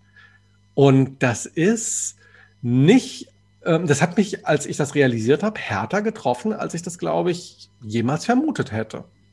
Genau, und es ist gleichzeitig ein Thema, wo wir so unglaublich wenig drüber reden. Also es ist tatsächlich etwas, ähm, Sprachen sind ja, es geht ja wie das Türkische, dass man irgendwie sagt, Türkisch ist keine Sprache, die man lernt, Türkisch ist eine Sprache, die man verlernt, weil mhm. es diesen riesigen Druck in Deutschland gibt, irgendwie, sprich nicht Türkisch, irgendwie, ja. ähm, weil es ja immer noch in der Schule dieses, ah, die Kinder sprechen zu Hause gar kein Deutsch. Warum sagt nicht, oh toll, die Kinder wachsen schon bilingual auf? Ja, hallo, ja, hallo, hallo. Ähm, Während, wie gesagt, mein Partner ist Engländer, unsere Kinder sind irgendwie englisch-deutsch aufgewachsen, sind immer alle Leute, oh, ich bin so neidisch. So, ja, warum nicht in die andere Richtung? Dass meinen Eltern damals nahegelegt wurde, bringt dem Kind bloß nur Deutsch bei, sonst wird es niemals eine Sprache richtig sprechen. Was, an, also was für mich tatsächlich auch eine Barriere ist, überhaupt mir ganz viel anzueignen, weil mein Vater hat nie gelernt, in der Form Geschichten über sein Leben zu erzählen. Mein Partner ist unglaublich gut darin, Geschichten über seine Kindheit zu erzählen. Hat das was Und, mit der Generation zu tun? Es hat A, was mit der Generation zu tun, ganz, ganz stark. Es hat aber auch was damit zu tun, dass mein Vater tatsächlich relativ schlecht Deutsch konnte, als ich ein Kind war. Also das, mhm. auch das nicht irgendwie, also was, was auch nochmal blöd war, also er konnte nicht, nicht so, so toll Deutsch, ich konnte seine Sprache nicht. Hallo? Irgendwie, das, das ist ja auch schon blöd irgendwie, dass klar diese Männer überhaupt nicht dazu angehalten wurden, über sich, über ihre Geschichte, über ja. irgendwie ihre Gefühle zu sprechen.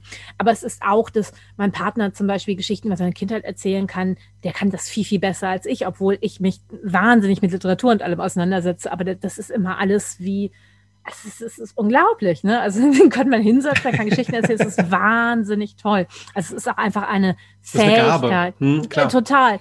Und dadurch haben aber unsere Kids natürlich in gewisser Form es leichter, sich auf England zu beziehen, weil sie ja sozusagen über ihn diesen Weg haben, viel, viel leichter. Ja. Und ist das tatsächlich, also äh, ich weiß nicht, ähm, wann, wann, in welchem Alter bist du auf deine Eltern zugegangen? Ich, spricht deine Mutter eigentlich Polisch, äh, Polnisch? Nein, meine Mutter ist ja. Die dritte Generation, ne? Nee, sie ist zweite Generation. Zweite Generation. Also, aber sie ist Kriegskind. Also meine Mutter ist 1941 geboren. Da hat man nicht Polnisch gelernt ja. in Deutschland. also wahrlich nicht. Und die hat tatsächlich einen Rassismus Polen gegenüber erlebt. Also hat man wirklich Polacken auf Kakerlaken noch gereimt, als mhm. sie Kind war. Und ihr Ziel war es ja immer, sie will ihren, sie ist eine geborene Sagoschki, sie ist, hat ja immer versucht, ihren Nachnamen loszuwerden.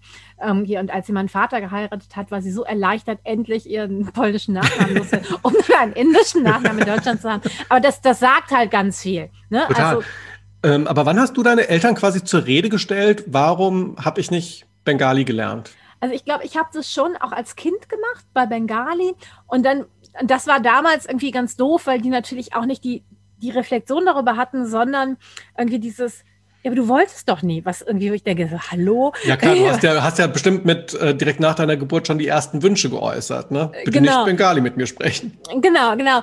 Und natürlich ist es so, ähm, dass es auch schwierig ist, also es auch nervig ist irgendwie. Also bei unseren Kids war es auch so, dass ich habe dann immer gesagt, ihr müsst jetzt alles, wenn ihr Fernsehen guckt, nur Englisch gucken. Und die so, nee, ich will jetzt aber einen echten Film gucken.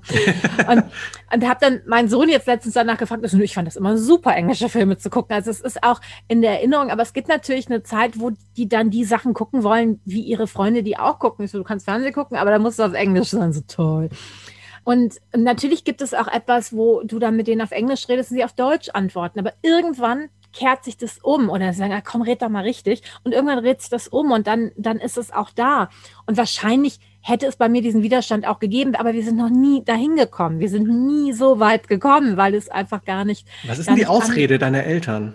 Nein, also es ist gar nicht die Ausrede, sondern es ist halt wirklich das, also ich bin in den 70ern geboren, mhm. da hat man Eltern wirklich gesagt, irgendwie, die Kinder werden keine Sprache richtig sprechen, wenn die nicht nur eine sprechen.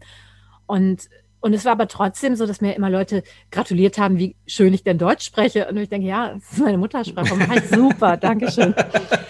Weil ich mich nämlich gefragt habe, ich habe meine Eltern auch irgendwann zur Rede gestellt und was heißt zur Rede gestellt? Also ich habe gefragt, warum habt ihr, warum hat der Papa nicht Kroatisch mit mir gesprochen? Und meine Mutter, ich erinnere mich noch, die hat einmal gesagt, ja, das war damals halt so, dass, was, dass es hieß, Kinder sollen einsprachig aufwachsen. Und irgendwann haben wir nochmal darüber gesprochen, weil ich dann irgendwie dachte, hm, meine Eltern haben sich doch, glaube ich, mit solchen Diskursen gar nicht so richtig auseinandergesetzt. Ne? Und habe ich sie nochmal gefragt und dann sagte meine Mutter, ich glaube, der Papa war einfach auch ein bisschen zu faul dafür. Was sich jetzt gehässig anhört, aber was man ja einfach im Hinterkopf behalten muss. Meine Mutter war zu Hause und hat quasi auf uns Kinder, auf meinen Bruder und mich aufgepasst und war halt Hausfrau und, und hat ein bisschen Berufs, also war so ein bisschen berufstätig, als wir klein waren, von zu Hause aus, hat dann später, als ich glaube ich zwölf oder dreizehn mal wieder angefangen zu arbeiten. Aber wir waren halt den ganzen Tag mit meiner Mutter zusammen und mein Vater war abwesend, weil er arbeiten war. Genau, das ist ja tatsächlich eine der Tragiken in dieser Kernfamilie, dass sie für alle Seiten scheiße sind. Also die Mütter sind total überlastet, die Väter sind außen vor in dieser Dynamik. Und das ist, ist ja auch schmerzhaft. Und dann wird es ja auch kompensiert mit einem, nee, das ist aber richtig so, das ist ja so eine Frauensache. Und, und und ich glaube aber tatsächlich zu sagen, der war zu faul dafür, ist natürlich wirklich gemein, weil er hätte gegen ein komplettes System anarbeiten müssen. Ja, ja, klar. Er hätte gegen ein System anarbeiten müssen und dann gesagt hätte, komm jetzt das doch mal. Also, und, und nicht nur deine Mutter, sondern dass die gesamte Gesellschaft war in die andere Richtung ausgerichtet. Und gegen den Strom schwimmen ist so anstrengend. Denkst du, ähm, darüber habe ich nämlich bei meiner Familie auch oft nachgedacht, denkst du, bei deiner Familie hat es eine Rolle gespielt und du kannst das ja jetzt relativ gut abgleichen, weil du in einer ähnlichen Situation bist. Ne? Du bist auch in einer mehrsprachigen Beziehung. Aber der Unterschied ist, du sprichst die Sprache deines Partners, du sprichst Englisch. Deine Mutter wiederum hat, nehme ich an, auch nicht Bengali gesprochen. Nein, aber warum nicht? Also das ist ja die andere Sache. Also irgendwie, äh, ich hatte auch mal eine Beziehung mit einem Franzosen und ich habe echt kein Französisch gesprochen, fand es aber auch relativ verlockend zu sagen, oh, ich möchte gerne ein bisschen Französisch lernen. Was für eine tolle Gelegenheit. So, ich werde mit dem auch nach ich Frankreich seit fahren. zehn Jahren mit einem Franzosen zusammen und krieg's einfach nicht auf die Kette. Ich habe es dann auch nicht hingekriegt. Aber das ist eine blöde Sprache. so schön, aber so blöd zu lernen. Ja, zu lernen und, und dann ist ja die Schriftsprache und die gesprochene Sprache. Oh Gott. Also, 17 ja. verschiedene Buchstaben ergeben einen einzigen Laut. Also ja, ja, genau. Aber also ja, ähm, das ist mit Sicherheit so. Und ich weiß, dass ich halt auch ganz stark aus diesem, meine Kinder sollen es immer besser haben als ich, sehr stark darauf insistiert habe, komm, wir müssen jetzt hier Englisch reden, wir müssen, wir müssen, wir müssen.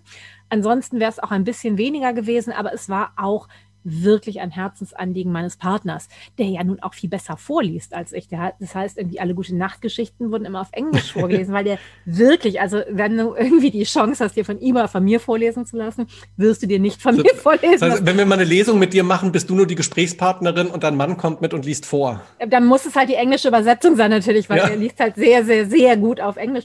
Und und es ist, ich lese schön, ne? aber das ist wirklich, ähm, wenn der, also der hat mir auch diese ganzen PG Woodhouse vorgelesen. Ich hätte einfach wirklich das Aufnahmegerät laufen lassen können. Man hätte es als Hörbuch senden können. und das bin ich nicht, das kann ich nicht und das konnte ich unseren Kids auch nicht bieten. Das heißt, wir haben natürlich ihn auch vorgezogen darin. Ja. Also deshalb in, in gewisser Form war ich darin die treibende Kraft, aber es gab eine komplette Gesellschaft, die das mit unterstützt hat. Es gab absolut Zugang zu englischer Literatur, zu englischen mhm. Filmen. Das gab es ja alles überhaupt nicht, als ich Kind war. Also bengalische Bücher, irgendwie, dann ist das gemeine, es gibt eine andere Schrift. Das ja, ist ja. Mhm. wirklich richtig, richtig bitter. Das heißt, die die Zugangsschwellen sind halt nochmal viel höher. Ich habe dann meinen Vater irgendwann gebeten und irgendwie, ob er denn, weiß ich nicht, mir Bengali beibringen kann, hat er mir ein Bengali Dictionary gegeben, Bengali Englisch. Aber die bengalischen Worte sind natürlich auf Bengali geschrieben. Bringt mir überhaupt nichts. Also, ich kann doch die Schrift nicht. Hallo, wie soll ich das denn jetzt machen? Dankeschön. Also, auch da gibt es diese, diese, diesen riesigen, ähm, ja, also es ist halt immer noch was dazwischen geschaltet und noch was dazwischen geschaltet. Aber ich glaube, und das ist ja wirklich etwas, in einem zweisprachigen Haushalt aufzuwachsen, es gibt halt Konzepte, die drückst du in einer Sprache aus und sie sind anders als die Konzepte in der eigenen Sprache. Und ja. das heißt, es gibt auch Vorstellungswelten, die du nicht ausdrücken kannst. Also das ist ja Kypra Gümüşay hat ja dieses wunderbare Buch Sprache und Sein geschrieben, wo sie ganz viele davon am Anfang auch diese Beispiele bringt. Und wo ich denke, ja, oder es gibt so ein ganz tolles Wort auf Schottisch, irgendwie Screop, das ist das irgendwie äh, Kitzeln auf der Oberlippe, bevor man seinen ersten Schluck Whisky nimmt. Das haben wir auch nicht auf Deutsch. Ja. Warst du, oder wann warst du das erste Mal? Hast du Verwandtschaft in, in Indien? Ja, ja, klar. Also die gesamte Familie meines Vaters lebt in Kalkutta oder in, in Durgapur. Und ich bin tatsächlich als Kind, also als Baby, irgendwie sind meine Eltern dahin gefahren und ähm, dann bin ich beinahe gestorben, weil es halt irgendwie nicht so richtig schlau ist, mit Babys nach Indien zu fahren. und es war aus ganz vielen unterschiedlichen Gründen auch nicht sehr einfach für meine Mutter da zu sein. Und es ist dann auch, also es gab so viele Überlegungen, es gab halt ganz viele finanzielle Überlegungen, weil es einfach schweineteuer ist, nach Indien zu fahren. Ja, klar. Ähm, auch irgendwie, wie lang du jeweils fahren kannst dann, wie ist das mit Urlaub und so. Und dass irgendwie dann meine Mutter irgendwann einfach nicht mehr mitgefahren ist und ich eben auch nicht. Also das heißt, mein Vater ist dann alleine nach Indien gefahren und ich bin dann mit ähm, 19, Anfang 20 irgendwie nach Indien gefahren, dann das erste Mal wieder als irgendwie. Und es war unglaublich schwierig aus diesem irgendwie Sprachbarriere-Ding. Also, dass halt tatsächlich viele meiner Verwandten eben dann doch nicht so toll Englisch gesprochen haben, gerade irgendwie die, die ältere Generation, mhm. also meine, meine Nichte, also die eigentlich, also jetzt vom Alter her meine Cousine gewesen wäre, die irgendwie ähm, schon, aber die war halt 15 und ich war Anfang 20 und das war eigentlich die einzige, mit der ich wirklich gut kommunizieren konnte auf Englisch. Und irgendwie so die, die Schwester meines Vaters, die war auch noch mal zehn Jahre älter als er und die hatte halt eigentlich kein Englisch gesprochen. Das heißt, irgendwie wir, wir konnten eigentlich ich habe bei der gewohnt und wir konnten echt mhm. nicht gut kommunizieren. Und mein Vater so, oh, fahr da hin, die freuen sich, dich zu sehen. Und dann saß ich halt alleine da und irgendwie. Und das Geile ist, die freuen sich auch tatsächlich einzusehen. Also ich, ich weiß nicht, wie das ja, in Indien total, ist, aber in Kroatien, ne, irgendwie die ganze Nachbarschaft, alle bringen Essen, alle sind glücklich, ähm, alle erinnern sich. Also um, um mal kurz zu erzählen, warum mir diese Frage nach dem Aufenthalt da so wichtig war. Also ich war 2008, als ich zuletzt in Kroatien war, bevor die große Pause kam durch den Krieg. Das war 1989. Und vorher halt irgendwie, ich glaube, so ein paar Jahre lang waren wir jedes Jahr in den Sommerferien da. Ein paar Wochen bei meiner, also immer zwei Wochen, glaube ich, bei meinen Großeltern, zwei Wochen am Meer. Und dann gab es diese ganz lange Pause, die ähm, total bescheuerte Gründe hatte, nämlich, dass meine Eltern irgendwann einen Hund besaßen. Und immer wenn die zu meiner Oma gegangen sind, musste irgendjemand zu Hause bleiben, um sich um, um den Hund zu kümmern. Und das Problem haben wir dann, glaube ich, ähm, ich meine, es war 2015 zum ersten Mal wieder lösen können. Das heißt, nach 16 Jahren bin ich zum ersten Mal nach Kroatien wieder gefahren. 16? 26. Nach 26 wow. Jahren. Und das war halt, also was ich so unglaublich und das war, glaube ich, die, ähm, das war, das war der Moment, als ich da wieder da war, ähm, der mich so umgehauen hat im Sinne von, mir fehlt ein Teil meiner Kultur. Ich bin als Kind da gewesen, das heißt, ich hatte noch Erinnerungen die getriggert wurden. Ich weiß nicht, ob du noch Erinnerungen hast, wenn du als Baby da warst und dann halt mit 19, 20 das erste Mal, ist ja nochmal eine andere Geschichte. Und ich war bei meiner Oma und habe plötzlich Gerüche wieder wahrgenommen, die was getriggert haben. Also Gerüche ja, ähm, aber weil halt auch irgendwie immer, wenn irgendwelche Inder in Deutschland waren, dann haben die, also in, in Düsseldorf waren, dann haben die halt irgendwie auch bei uns gewohnt. Also es waren halt immer mhm. irgendwelche Inder mhm. da, die dann irgendwie, und die also Indien hat für mich als Kind immer nach Mottenkugeln gerochen, weil irgendwie die ganzen Koffer so hammerhart nach Mottenkugeln gerochen ja. haben. Und den ganzen, den, den ganzen Gewürzen und so. Also das schon. Also, dass ich dahin kam und es auf so einer tatsächlich olfaktorischen Ebene total bekannt war und auf ganz vielen anderen Ebenen überhaupt nicht. Aber das war halt irgendwie so, eine, so ein Moment, wo ich dachte, wie krass, ne, 26 Jahre nicht da gewesen und sofort macht das aber irgendwas mit dir. Sofort merkst du, hier gehörst du auch so ein bisschen hin, obwohl ich da nie gelebt habe und obwohl ich die Sprache nie gesprochen habe.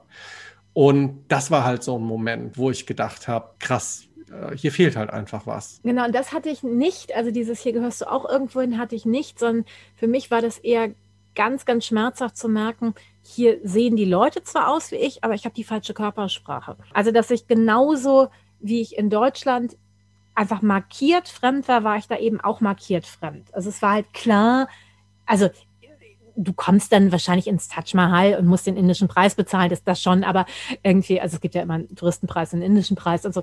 Aber, ähm, aber eigentlich war allen klar, irgendwie, wenn die mich gesehen haben, da stimmt was nicht mit mir. Ja. Irgendwie. Und, und also an ganz, ganz, ganz vielen kleinen Dingen, irgendwie, auch wenn, nur wie du die Straße lang gehst. Und wenn da ist ein totes Tier, dann steige ich halt drüber und du gehst halt drum herum. Also solche Sachen. Ganz viel, ganz ja. viel, ganz, ganz viel davon.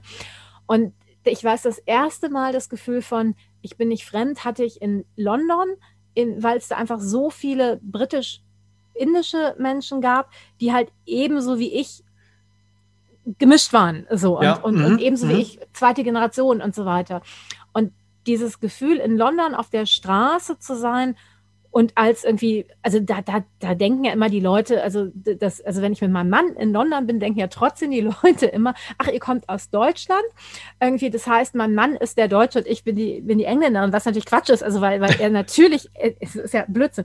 Aber äh, das ist wirklich dieses, du wirst in einer anderen Form als dazugehörig wahrgenommen. Und das ist wie, als wenn so ein Gewicht von dir abfällt, das dir vorher gar nicht klar war, dass du auf den Schultern hattest. Und das war irre. Ja. Und das ist ganz interessant, weil ich habe da mit anderen Leuten drüber geredet. Ich habe ähm, mit Dushia Meskita von der Uni Wien ein Interview gemacht zu Vatersprache und die hat mir genau dasselbe erzählt, dass sie dasselbe Erlebnis hatte oder Sarah Ahmed schreibt in ihrem Buch auch darüber. Also das sind tatsächlich Erlebnisse, die haben etwas mit Körper und Präsenz zu tun. Das ist ja eine Ebene, die bei mir rausfällt, ne? Stimmt. Letzten Endes. Also ähm, ich würde jetzt, ich würde jetzt einen, einen kroatischen Menschen nicht an Mimik, Gestik oder sowas erkennen können. Oder so. Ne? Wir unterscheiden uns einfach nicht. Also äh, die, sind, die sind weiß, ich bin weiß. Äh, äh, wir, wir haben eine ähnliche Mimik und Gestik letzten Endes. Da gibt es keine kulturellen Unterschiede. Und das ist halt eine Ebene, die werde ich halt nie erfahren. Also bei mir ist es halt tatsächlich einfach nur der, der Austausch, der mir halt einfach wahnsinnig gefehlt hat damals. Oder, oder ich weiß gar nicht, wie sehr mir gefehlt hat, aber mir hat die Möglichkeit gefehlt. Ne? Ob ich jetzt über gewisse Sachen, ob meine, ob meine Oma, wenn ich jetzt perfekt Kroatisch gesprochen hätte, ähm, verstanden hätte, auch zum Beispiel als was ich arbeite. Also als Lesungsveranstalter oder so. Ne? Also meine Oma hat halt einfach nicht gelesen. Meine Oma hat jeden Tag, also die hat halt geputzt und gekocht mit großer Leidenschaft. Das waren halt die Sachen, mit denen meine Oma den Tag zu, äh, zugebracht hat. Mit, mit Literatur oder sowas hatte die nichts am Hut. Ich weiß nicht, ob das auf Kroatisch wahnsinnig viel besser geklappt hätte.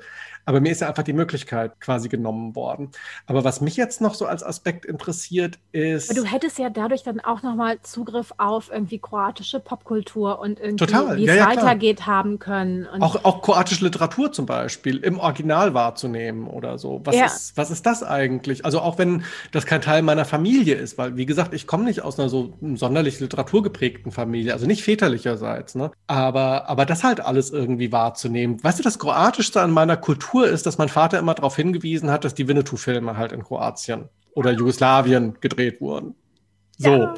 Das sind halt so Punkte, das ist quasi meine kroatische Kultur, mit der ich in Berührung gekommen bin.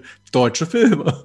Aber, aber es ist wirklich so, also ich finde, Literatur war für mich ein so wichtiges Fenster und als also überhaupt irgendwie ähm, englische, also ich habe ganz viel indische AutorInnen, die ins Englische übersetzt worden sind, gelesen, irgendwann britisch, englische, äh, britisch-indische AutorInnen, irgendwie, irgendwann wurden die auch ins Deutsche übersetzt, was ist ja nochmal viel, viel später und langsamer passiert. Aber dass ich dass ich dadurch ganz viel Zugriff hatte oder auch über Twitter. Ich folge ja relativ vielen dieser, dieser Menschen, auch die im akademischen Bereich irgendwie, also in der Inneren, die im akademischen Bereich irgendwie arbeiten, um die Diskurse mitzubekommen. Und es ist für mich, da bin ich irgendwie dem bösen Kolonialismus ja wirklich ganz dankbar, dass ich irgendwie zumindest über Englisch so ein, ein Fenster da rein bekomme. Ja, aber was mich jetzt tatsächlich noch interessiert, ähm, und zwar vielleicht also auf dich persönlich bezogen, weil du halt ja dementsprechend auch eine Geschichte hast, aber auch was deine bisherigen Recherchen da so ergeben haben. Wie ich muss jetzt einfach mal erstmal so in den Papierkorb reinsprechen, weil ich keine richtige Super. Fragestellung dazu habe oder so. Aber in welchem Zusammenhang gab es bei dir zu Hause oder in den Gesprächen, die du mit anderen geführt hast, in Bezug auf den Vater, was gab es da Gibt es einen Zusammenhang zwischen Sprache und Scham? Ja, total. Also A, meine Scham, die Sprache nicht gesprochen zu haben. Mhm. Ich habe dann irgendwann mal, ähm, ist es Amy Tan oder so, das ist ein, irgendwie eine ähm, Gott, äh, chinesisch, amerikanische Autorin, die über so verschiedene Generationen schreibt. Und dann schreibt sie halt irgendwie darüber, dass die, die Kinder lieber Cola getrunken haben, als irgendwie die chinesischen Geschichten gehört haben. Und ich habe mich da total persönlich von verletzt gefühlt. Also, ne, als, als würde sie mir vorwerfen, du hast lieber irgendwie Coca-Cola getrunken, als irgendwie dich mit bengalischer Kultur auseinanderzusetzen. Ich, uh, ich hatte die Chance überhaupt nicht. Ähm, ja, also auf der Ebene gibt es Scham, dann auch auf dieser, dass mich Leute ja fragen, wo kommst du her? Und dann, das ist ja immer eine ganz schwierige. Und dann irgendwann die nächste Frage ist dann, sprichst du Indisch? Also, ja, ich, es gibt ganz viele indische Sprachen. Sprichst du eine davon? Ja, welche? Englisch? Nee, nee, das meine ich. Englisch ist die Hauptsprache gewesen, ihr Idioten. Nein, ja. nein. So, und, und dann wird irgendwann, ist dann so am Ende dieser Spirale dieses, dann bist du ja keine echte Inderin. Dankeschön. Gut, dass du es beurteilen kannst. Bist du auf die Uni des Indischseins gegangen? Hast du da irgendwie einen Prüferschein gemacht oder so? Und also das, das war für mich tatsächlich mit Charme besetzt. Und, und wie gesagt, also Menschen sind dafür gestorben und irgendwie, und ich habe mir offensichtlich nicht genügend Mühe gegeben. Ja, auch dieses, gerade dieses, ich spreche die Dominanzsprache, Englisch, aber irgendwie eben nicht die unterdrückte Sprache, Bengali, hu, irgendwie, ähm, aber auch, äh, ja, es ist halt, also ich glaube schon auch, dass ich meinem Vater ganz viel Unrecht getan habe in meinem Leben. Und das ist jetzt nicht nur Sprache, aber dass ich ja wirklich damit aufgewachsen bin, diese ausländischen patriarchalen Männer und irgendwie, und ich ganz lange gedacht habe, wenn ich ein Junge gewesen wäre, hätte mir mein Vater bestimmt seine Sprache beigebracht. Was totaler Quatsch ist. Das weiß ich inzwischen. Ich habe halt wirklich mit vielen auch irgendwie indisch-deutschen oder indisch-englischen irgendwie ähm, Jungen gesprochen, die mir erzählt haben, dass sie eben, also jetzt Männern, die als sie von ihren Vätern auch die Vatersprache nicht beigebracht bekommen haben. So wie, oder du, ne? Du hast sie auch nicht beigebracht. Mhm. So die, die, dieses, irgendwie die patriarchalen ausländischen Männer war tatsächlich das war die Art, wie darüber gesprochen wurde, als ich Kind war. Und ich glaube, immer wenn mein Vater streng war, habe ich das auf das, das Patriarchat geschoben und, und habe ihm dann, glaube ich, an vielen Punkten wirklich auch Unrecht getan. Aber lass mich nochmal die Frage ein bisschen präzisieren. Ähm, stellst du in Bezug auf Sprache auch eine Scham seitens deines Vaters fest? Weil ich mich die ganze Zeit gefragt habe, du hast ja eben gesagt, er hat nicht besonders gut Deutsch gesprochen. Dadurch, dass mein Vater auch so spät erst nach Deutschland gekommen ist, eben als Teenager, da ist ja auch Spracherwerb eine ganz andere Chose, als wenn du als kleines Kind irgendwie äh, ähm, in ein anderes Land kommst oder sowas. Also meine, mein Vater hat halt einen starken, starken Akzent, der spricht sehr, sehr, sehr, sehr gut Deutsch, klar. Lebt ja seit 50 Jahren jetzt schon hier. Aber er hat eben diesen starken Akzent. Und ich frage mich, ob die Auseinandersetzung mit Sprache und soll ich meinem Kind was beibringen oder nicht, ob das auch verdrängt wurde dadurch, dass es auf Väterseite eine Scham gab, etwas nicht perfekt zu beherrschen, nämlich die Sprache des Landes, in der man lebt. Und damit war Sprache schambesetzt. Weißt du, was ich meine? Absolut. Wobei ich kenne sogar, also ich habe ja einige Interviews gemacht, ähm, unter anderem hat Jacinta Nandi, mit der ich das ja zusammen mache, dieses, äh, dieses Feature, ähm, die hat mit ihrem Vater gesprochen und der hat gesagt, dass Bengali auch immer mit Scham besetzt war. Ne? Also dass es irgendwie peinlich war, auf der Straße Bengali zu sprechen, dass niemand es hören darf, ah, also okay. also sogar mhm. die eigenen.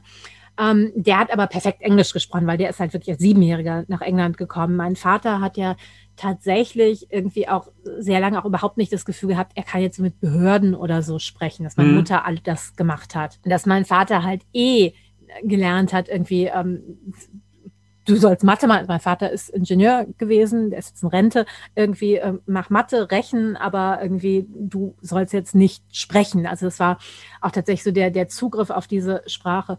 Und irgendwann habe ich ja von ihm mitbekommen, dass er natürlich auch einen Teil seines Bengalis verloren hat. Also das ja. ist jetzt, wenn er nach, nach, nach Indien fährt, dann geht es natürlich ganz, ganz schnell, aber dass dieses. Ja, aber er hat ähm, das Vokabular von vor 50, 60 Jahren dann auch, ne? Na gut, also der, das ist jetzt mit dem Internet irgendwie besser, weil die mhm. ja ganz, ganz viel auch chatten und so. Das war ja früher einfach Ferngespräche waren so wahnsinnig teuer und all das. das ich habe das auch bei meinem Partner mitbekommen, dass er meinte, es gab irgendwann den Moment, wo er genauso lange in Deutschland war wie in England und irgendwie, das hat er an der Sprache gemerkt. Und als wir zusammengekommen sind, das war ungefähr um die Zeit herum, irgendwie ähm, haben wir ja auch zu Hause hauptsächlich dann Englisch miteinander gesprochen, was auch irgendwie ganz wichtig für ihn war oder was auch ganz wichtig für uns als Beziehung ist darin.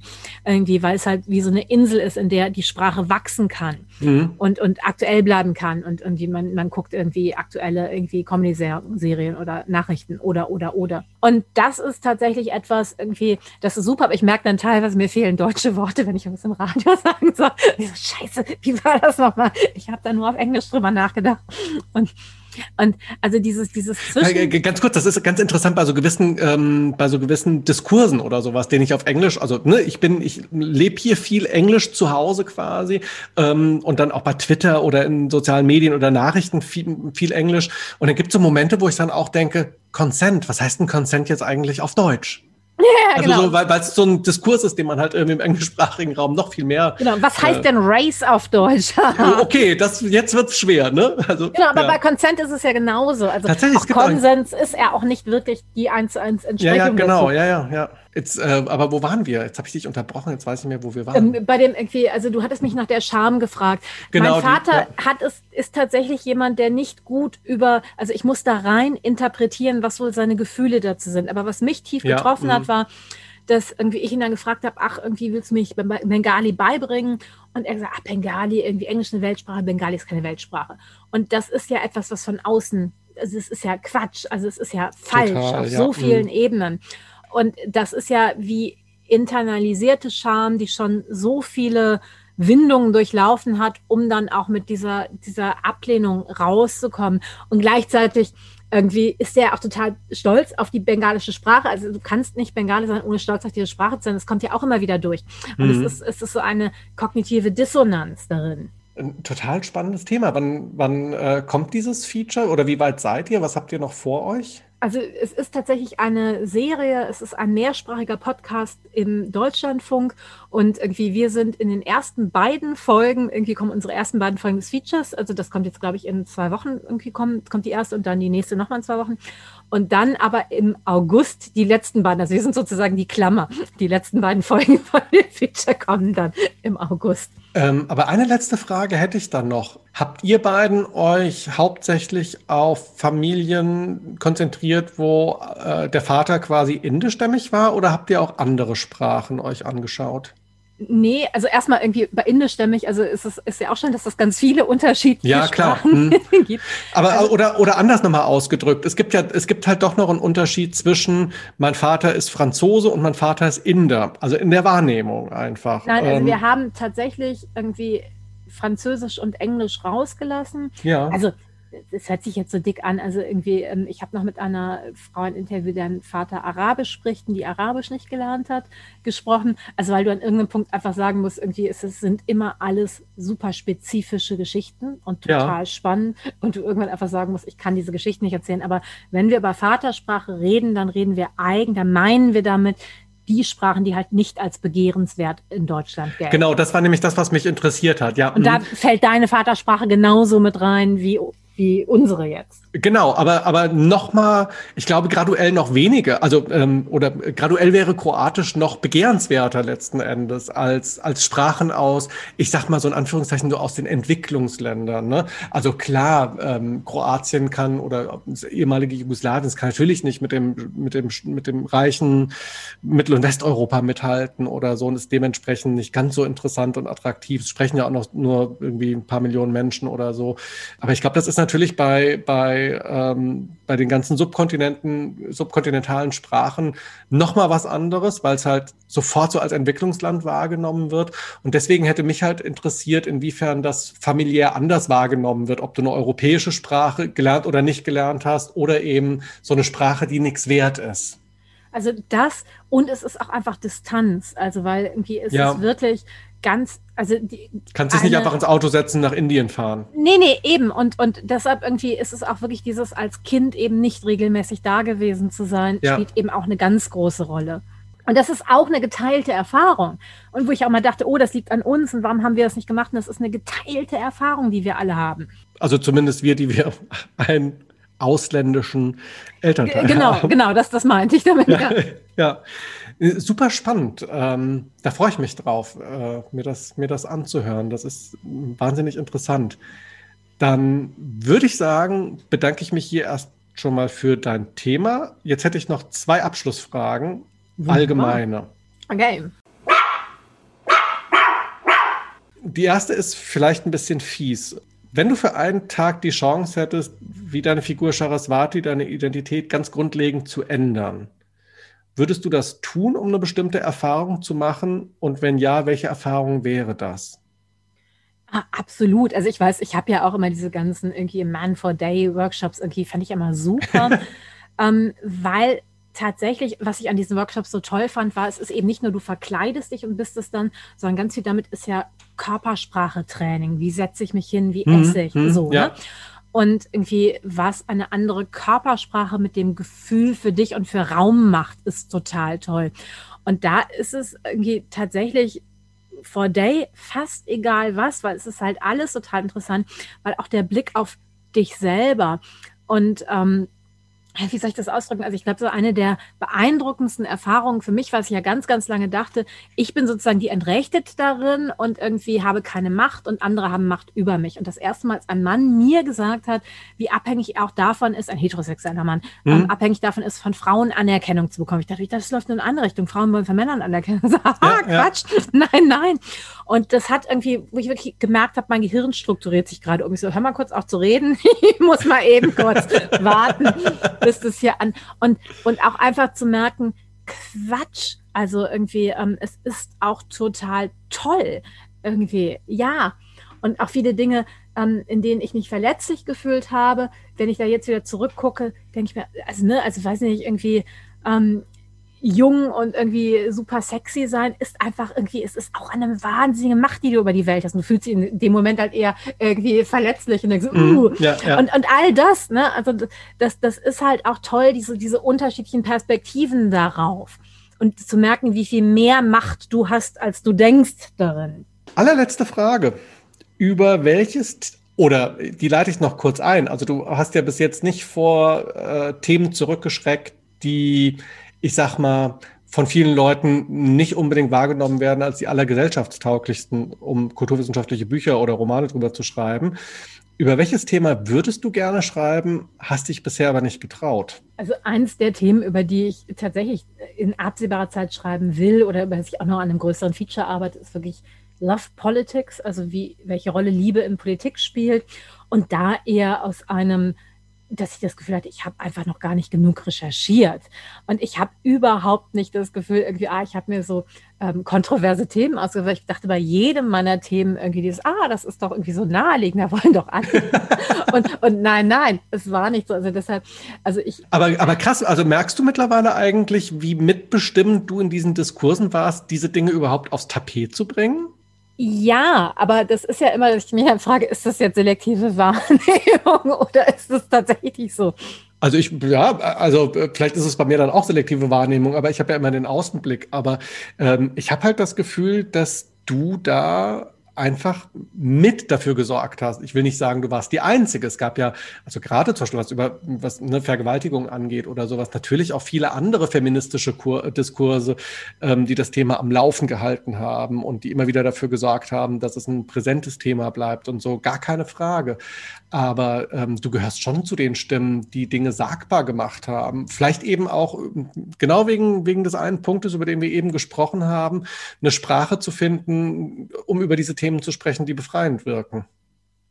Naja, und irgendwie tatsächlich bei diesem Vergewaltigungsbuch, das war ja irgendwie ganz, ganz schwierig, weil ich habe ja eben versucht, über die Dinge zu reden, die mich darin bewegen mhm. und hatte das Gefühl, ich müsste jetzt aber eigentlich ganz viel der irgendwie ähm, so wie fleißig abhaken. Es ist, es ist wirklich ein ganz schlimmes Thema und es ist wirklich so und, und wo ich irgendwann dachte, was wissen wir? Also ich ja. muss nicht alles wiederholen, was wir schon wissen, sondern ich möchte tatsächlich an die, die unsichtbaren Punkte in dem Diskurs herangehen, weil ich gerne darüber lesen wollte. Ne? Also es war gar nicht, dass ich am Anfang der Recherchen die Antworten hatte, sondern es war wirklich dieses, das will ich mir angucken. So, mhm. ich will mir angucken, irgendwie kann es sein, dass wir Opfer in der Art, wie wir darüber reden, irgendwie, dass wir ihnen Heilung erschweren? Vielleicht ist auch da etwas dran. Oder wie ist es mit Männern irgendwie als Opfern? Warum, warum gucken wir da nicht drauf? Das waren ja so die beiden großen Themen. Jetzt könnten wir wieder über Bridgerton sprechen. Genau, oder wie ist es mit, ähm, genau, und was, was, wie gehen wir auch mit Tätern um? Also es ist mhm. ja auch was, wo wir als ja, Gesellschaft ja, wollen, dass sie sich buff auflösen und dann haben wir nichts mit denen zu tun, aber irgendwie das ist ja nicht so. Also deshalb, also müssen wir uns darüber Gedanken machen, wie gehen wir denn mit denen um? Ja, ja. Ähm, dann ähm, aber noch eine Frage, um nochmal zu den, äh, zur Lachpolitik zurückzukommen. Du kennst ja jetzt quasi jetzt endgültig beide Seiten, nämlich dich kulturwissenschaftlich mit einem Thema auseinanderzusetzen oder mit einem kulturwissenschaftlichen Phänomen dich literarisch auseinanderzusetzen. Ähm, was können wir denn dann von dir erwarten? Eine literarische oder eine kulturwissenschaftliche Betrachtung dieses Themas? Also ich glaube, über Love Politics werde ich irgendwann mal eine kulturwissenschaftliche Betrachtung schreiben, aber de facto ist es einfach so geil, Romane zu schreiben. weil, nein, weil, weil sie ja eine in sich selber ein, eine weitere Bedeutungsebene erschaffen. Als ich angefangen habe zu schreiben, irgendwie vor hunderten von Jahren, dachte ich tatsächlich, oh Gott, irgendwie alle Bücher, irgendwie, die sind so, die sind so vielschichtig und wie, wie macht man das? Und die haben hier schon einen Verweis auf das später und das später. Und das sind alles irgendwie diese Strukturen, ergeben sich ja auch von selbst. Also viel, an vielem arbeitest du, aber vieles davon. Romane werden ja besser als das, was du schreiben kannst. Und du liest sie danach selber und denkst dir, ey, das war mir gar nicht klar, das steht da ja drin. Und das ist ein so magischer Prozess und der ist so toll. Also ich möchte unbedingt einen weiteren Roman schreiben. Ich wollte gerade sagen, das muss ja dann ähm, halt ein, ein, besonderes Gefühl für dich sein, jetzt zu sagen, ich setze mich jetzt gerade, also gut, mit Publikum natürlich ein bisschen eingeschränkt, ne? aber du gibst Interviews, du kommst in Diskussionen mit Leuten, welche Bedeutungsebenen sich in dem Roman jetzt einfach nochmal auffächern, die dem Publikum bewusst geworden sind, aber dir nicht.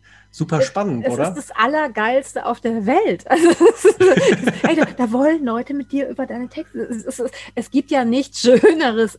Und weil, weil das möchtest du ja. Und das Buch ist ja auch ein Kommunikationsangebot. Ich glaube, ähm, es gibt ja keinen besseren Zeitpunkt, um aufzuhören, als genau dann, wenn man, über das, Schönste der, wenn man über das Schönste der Welt gesprochen hat. Äh, in diesem Sinne, ähm, vielen, vielen Dank, liebe MeToo, für das Gespräch. Sehr gerne. Strohmann, der Podcast. Mit Gesprächen über Literatur, Kram und Literatur.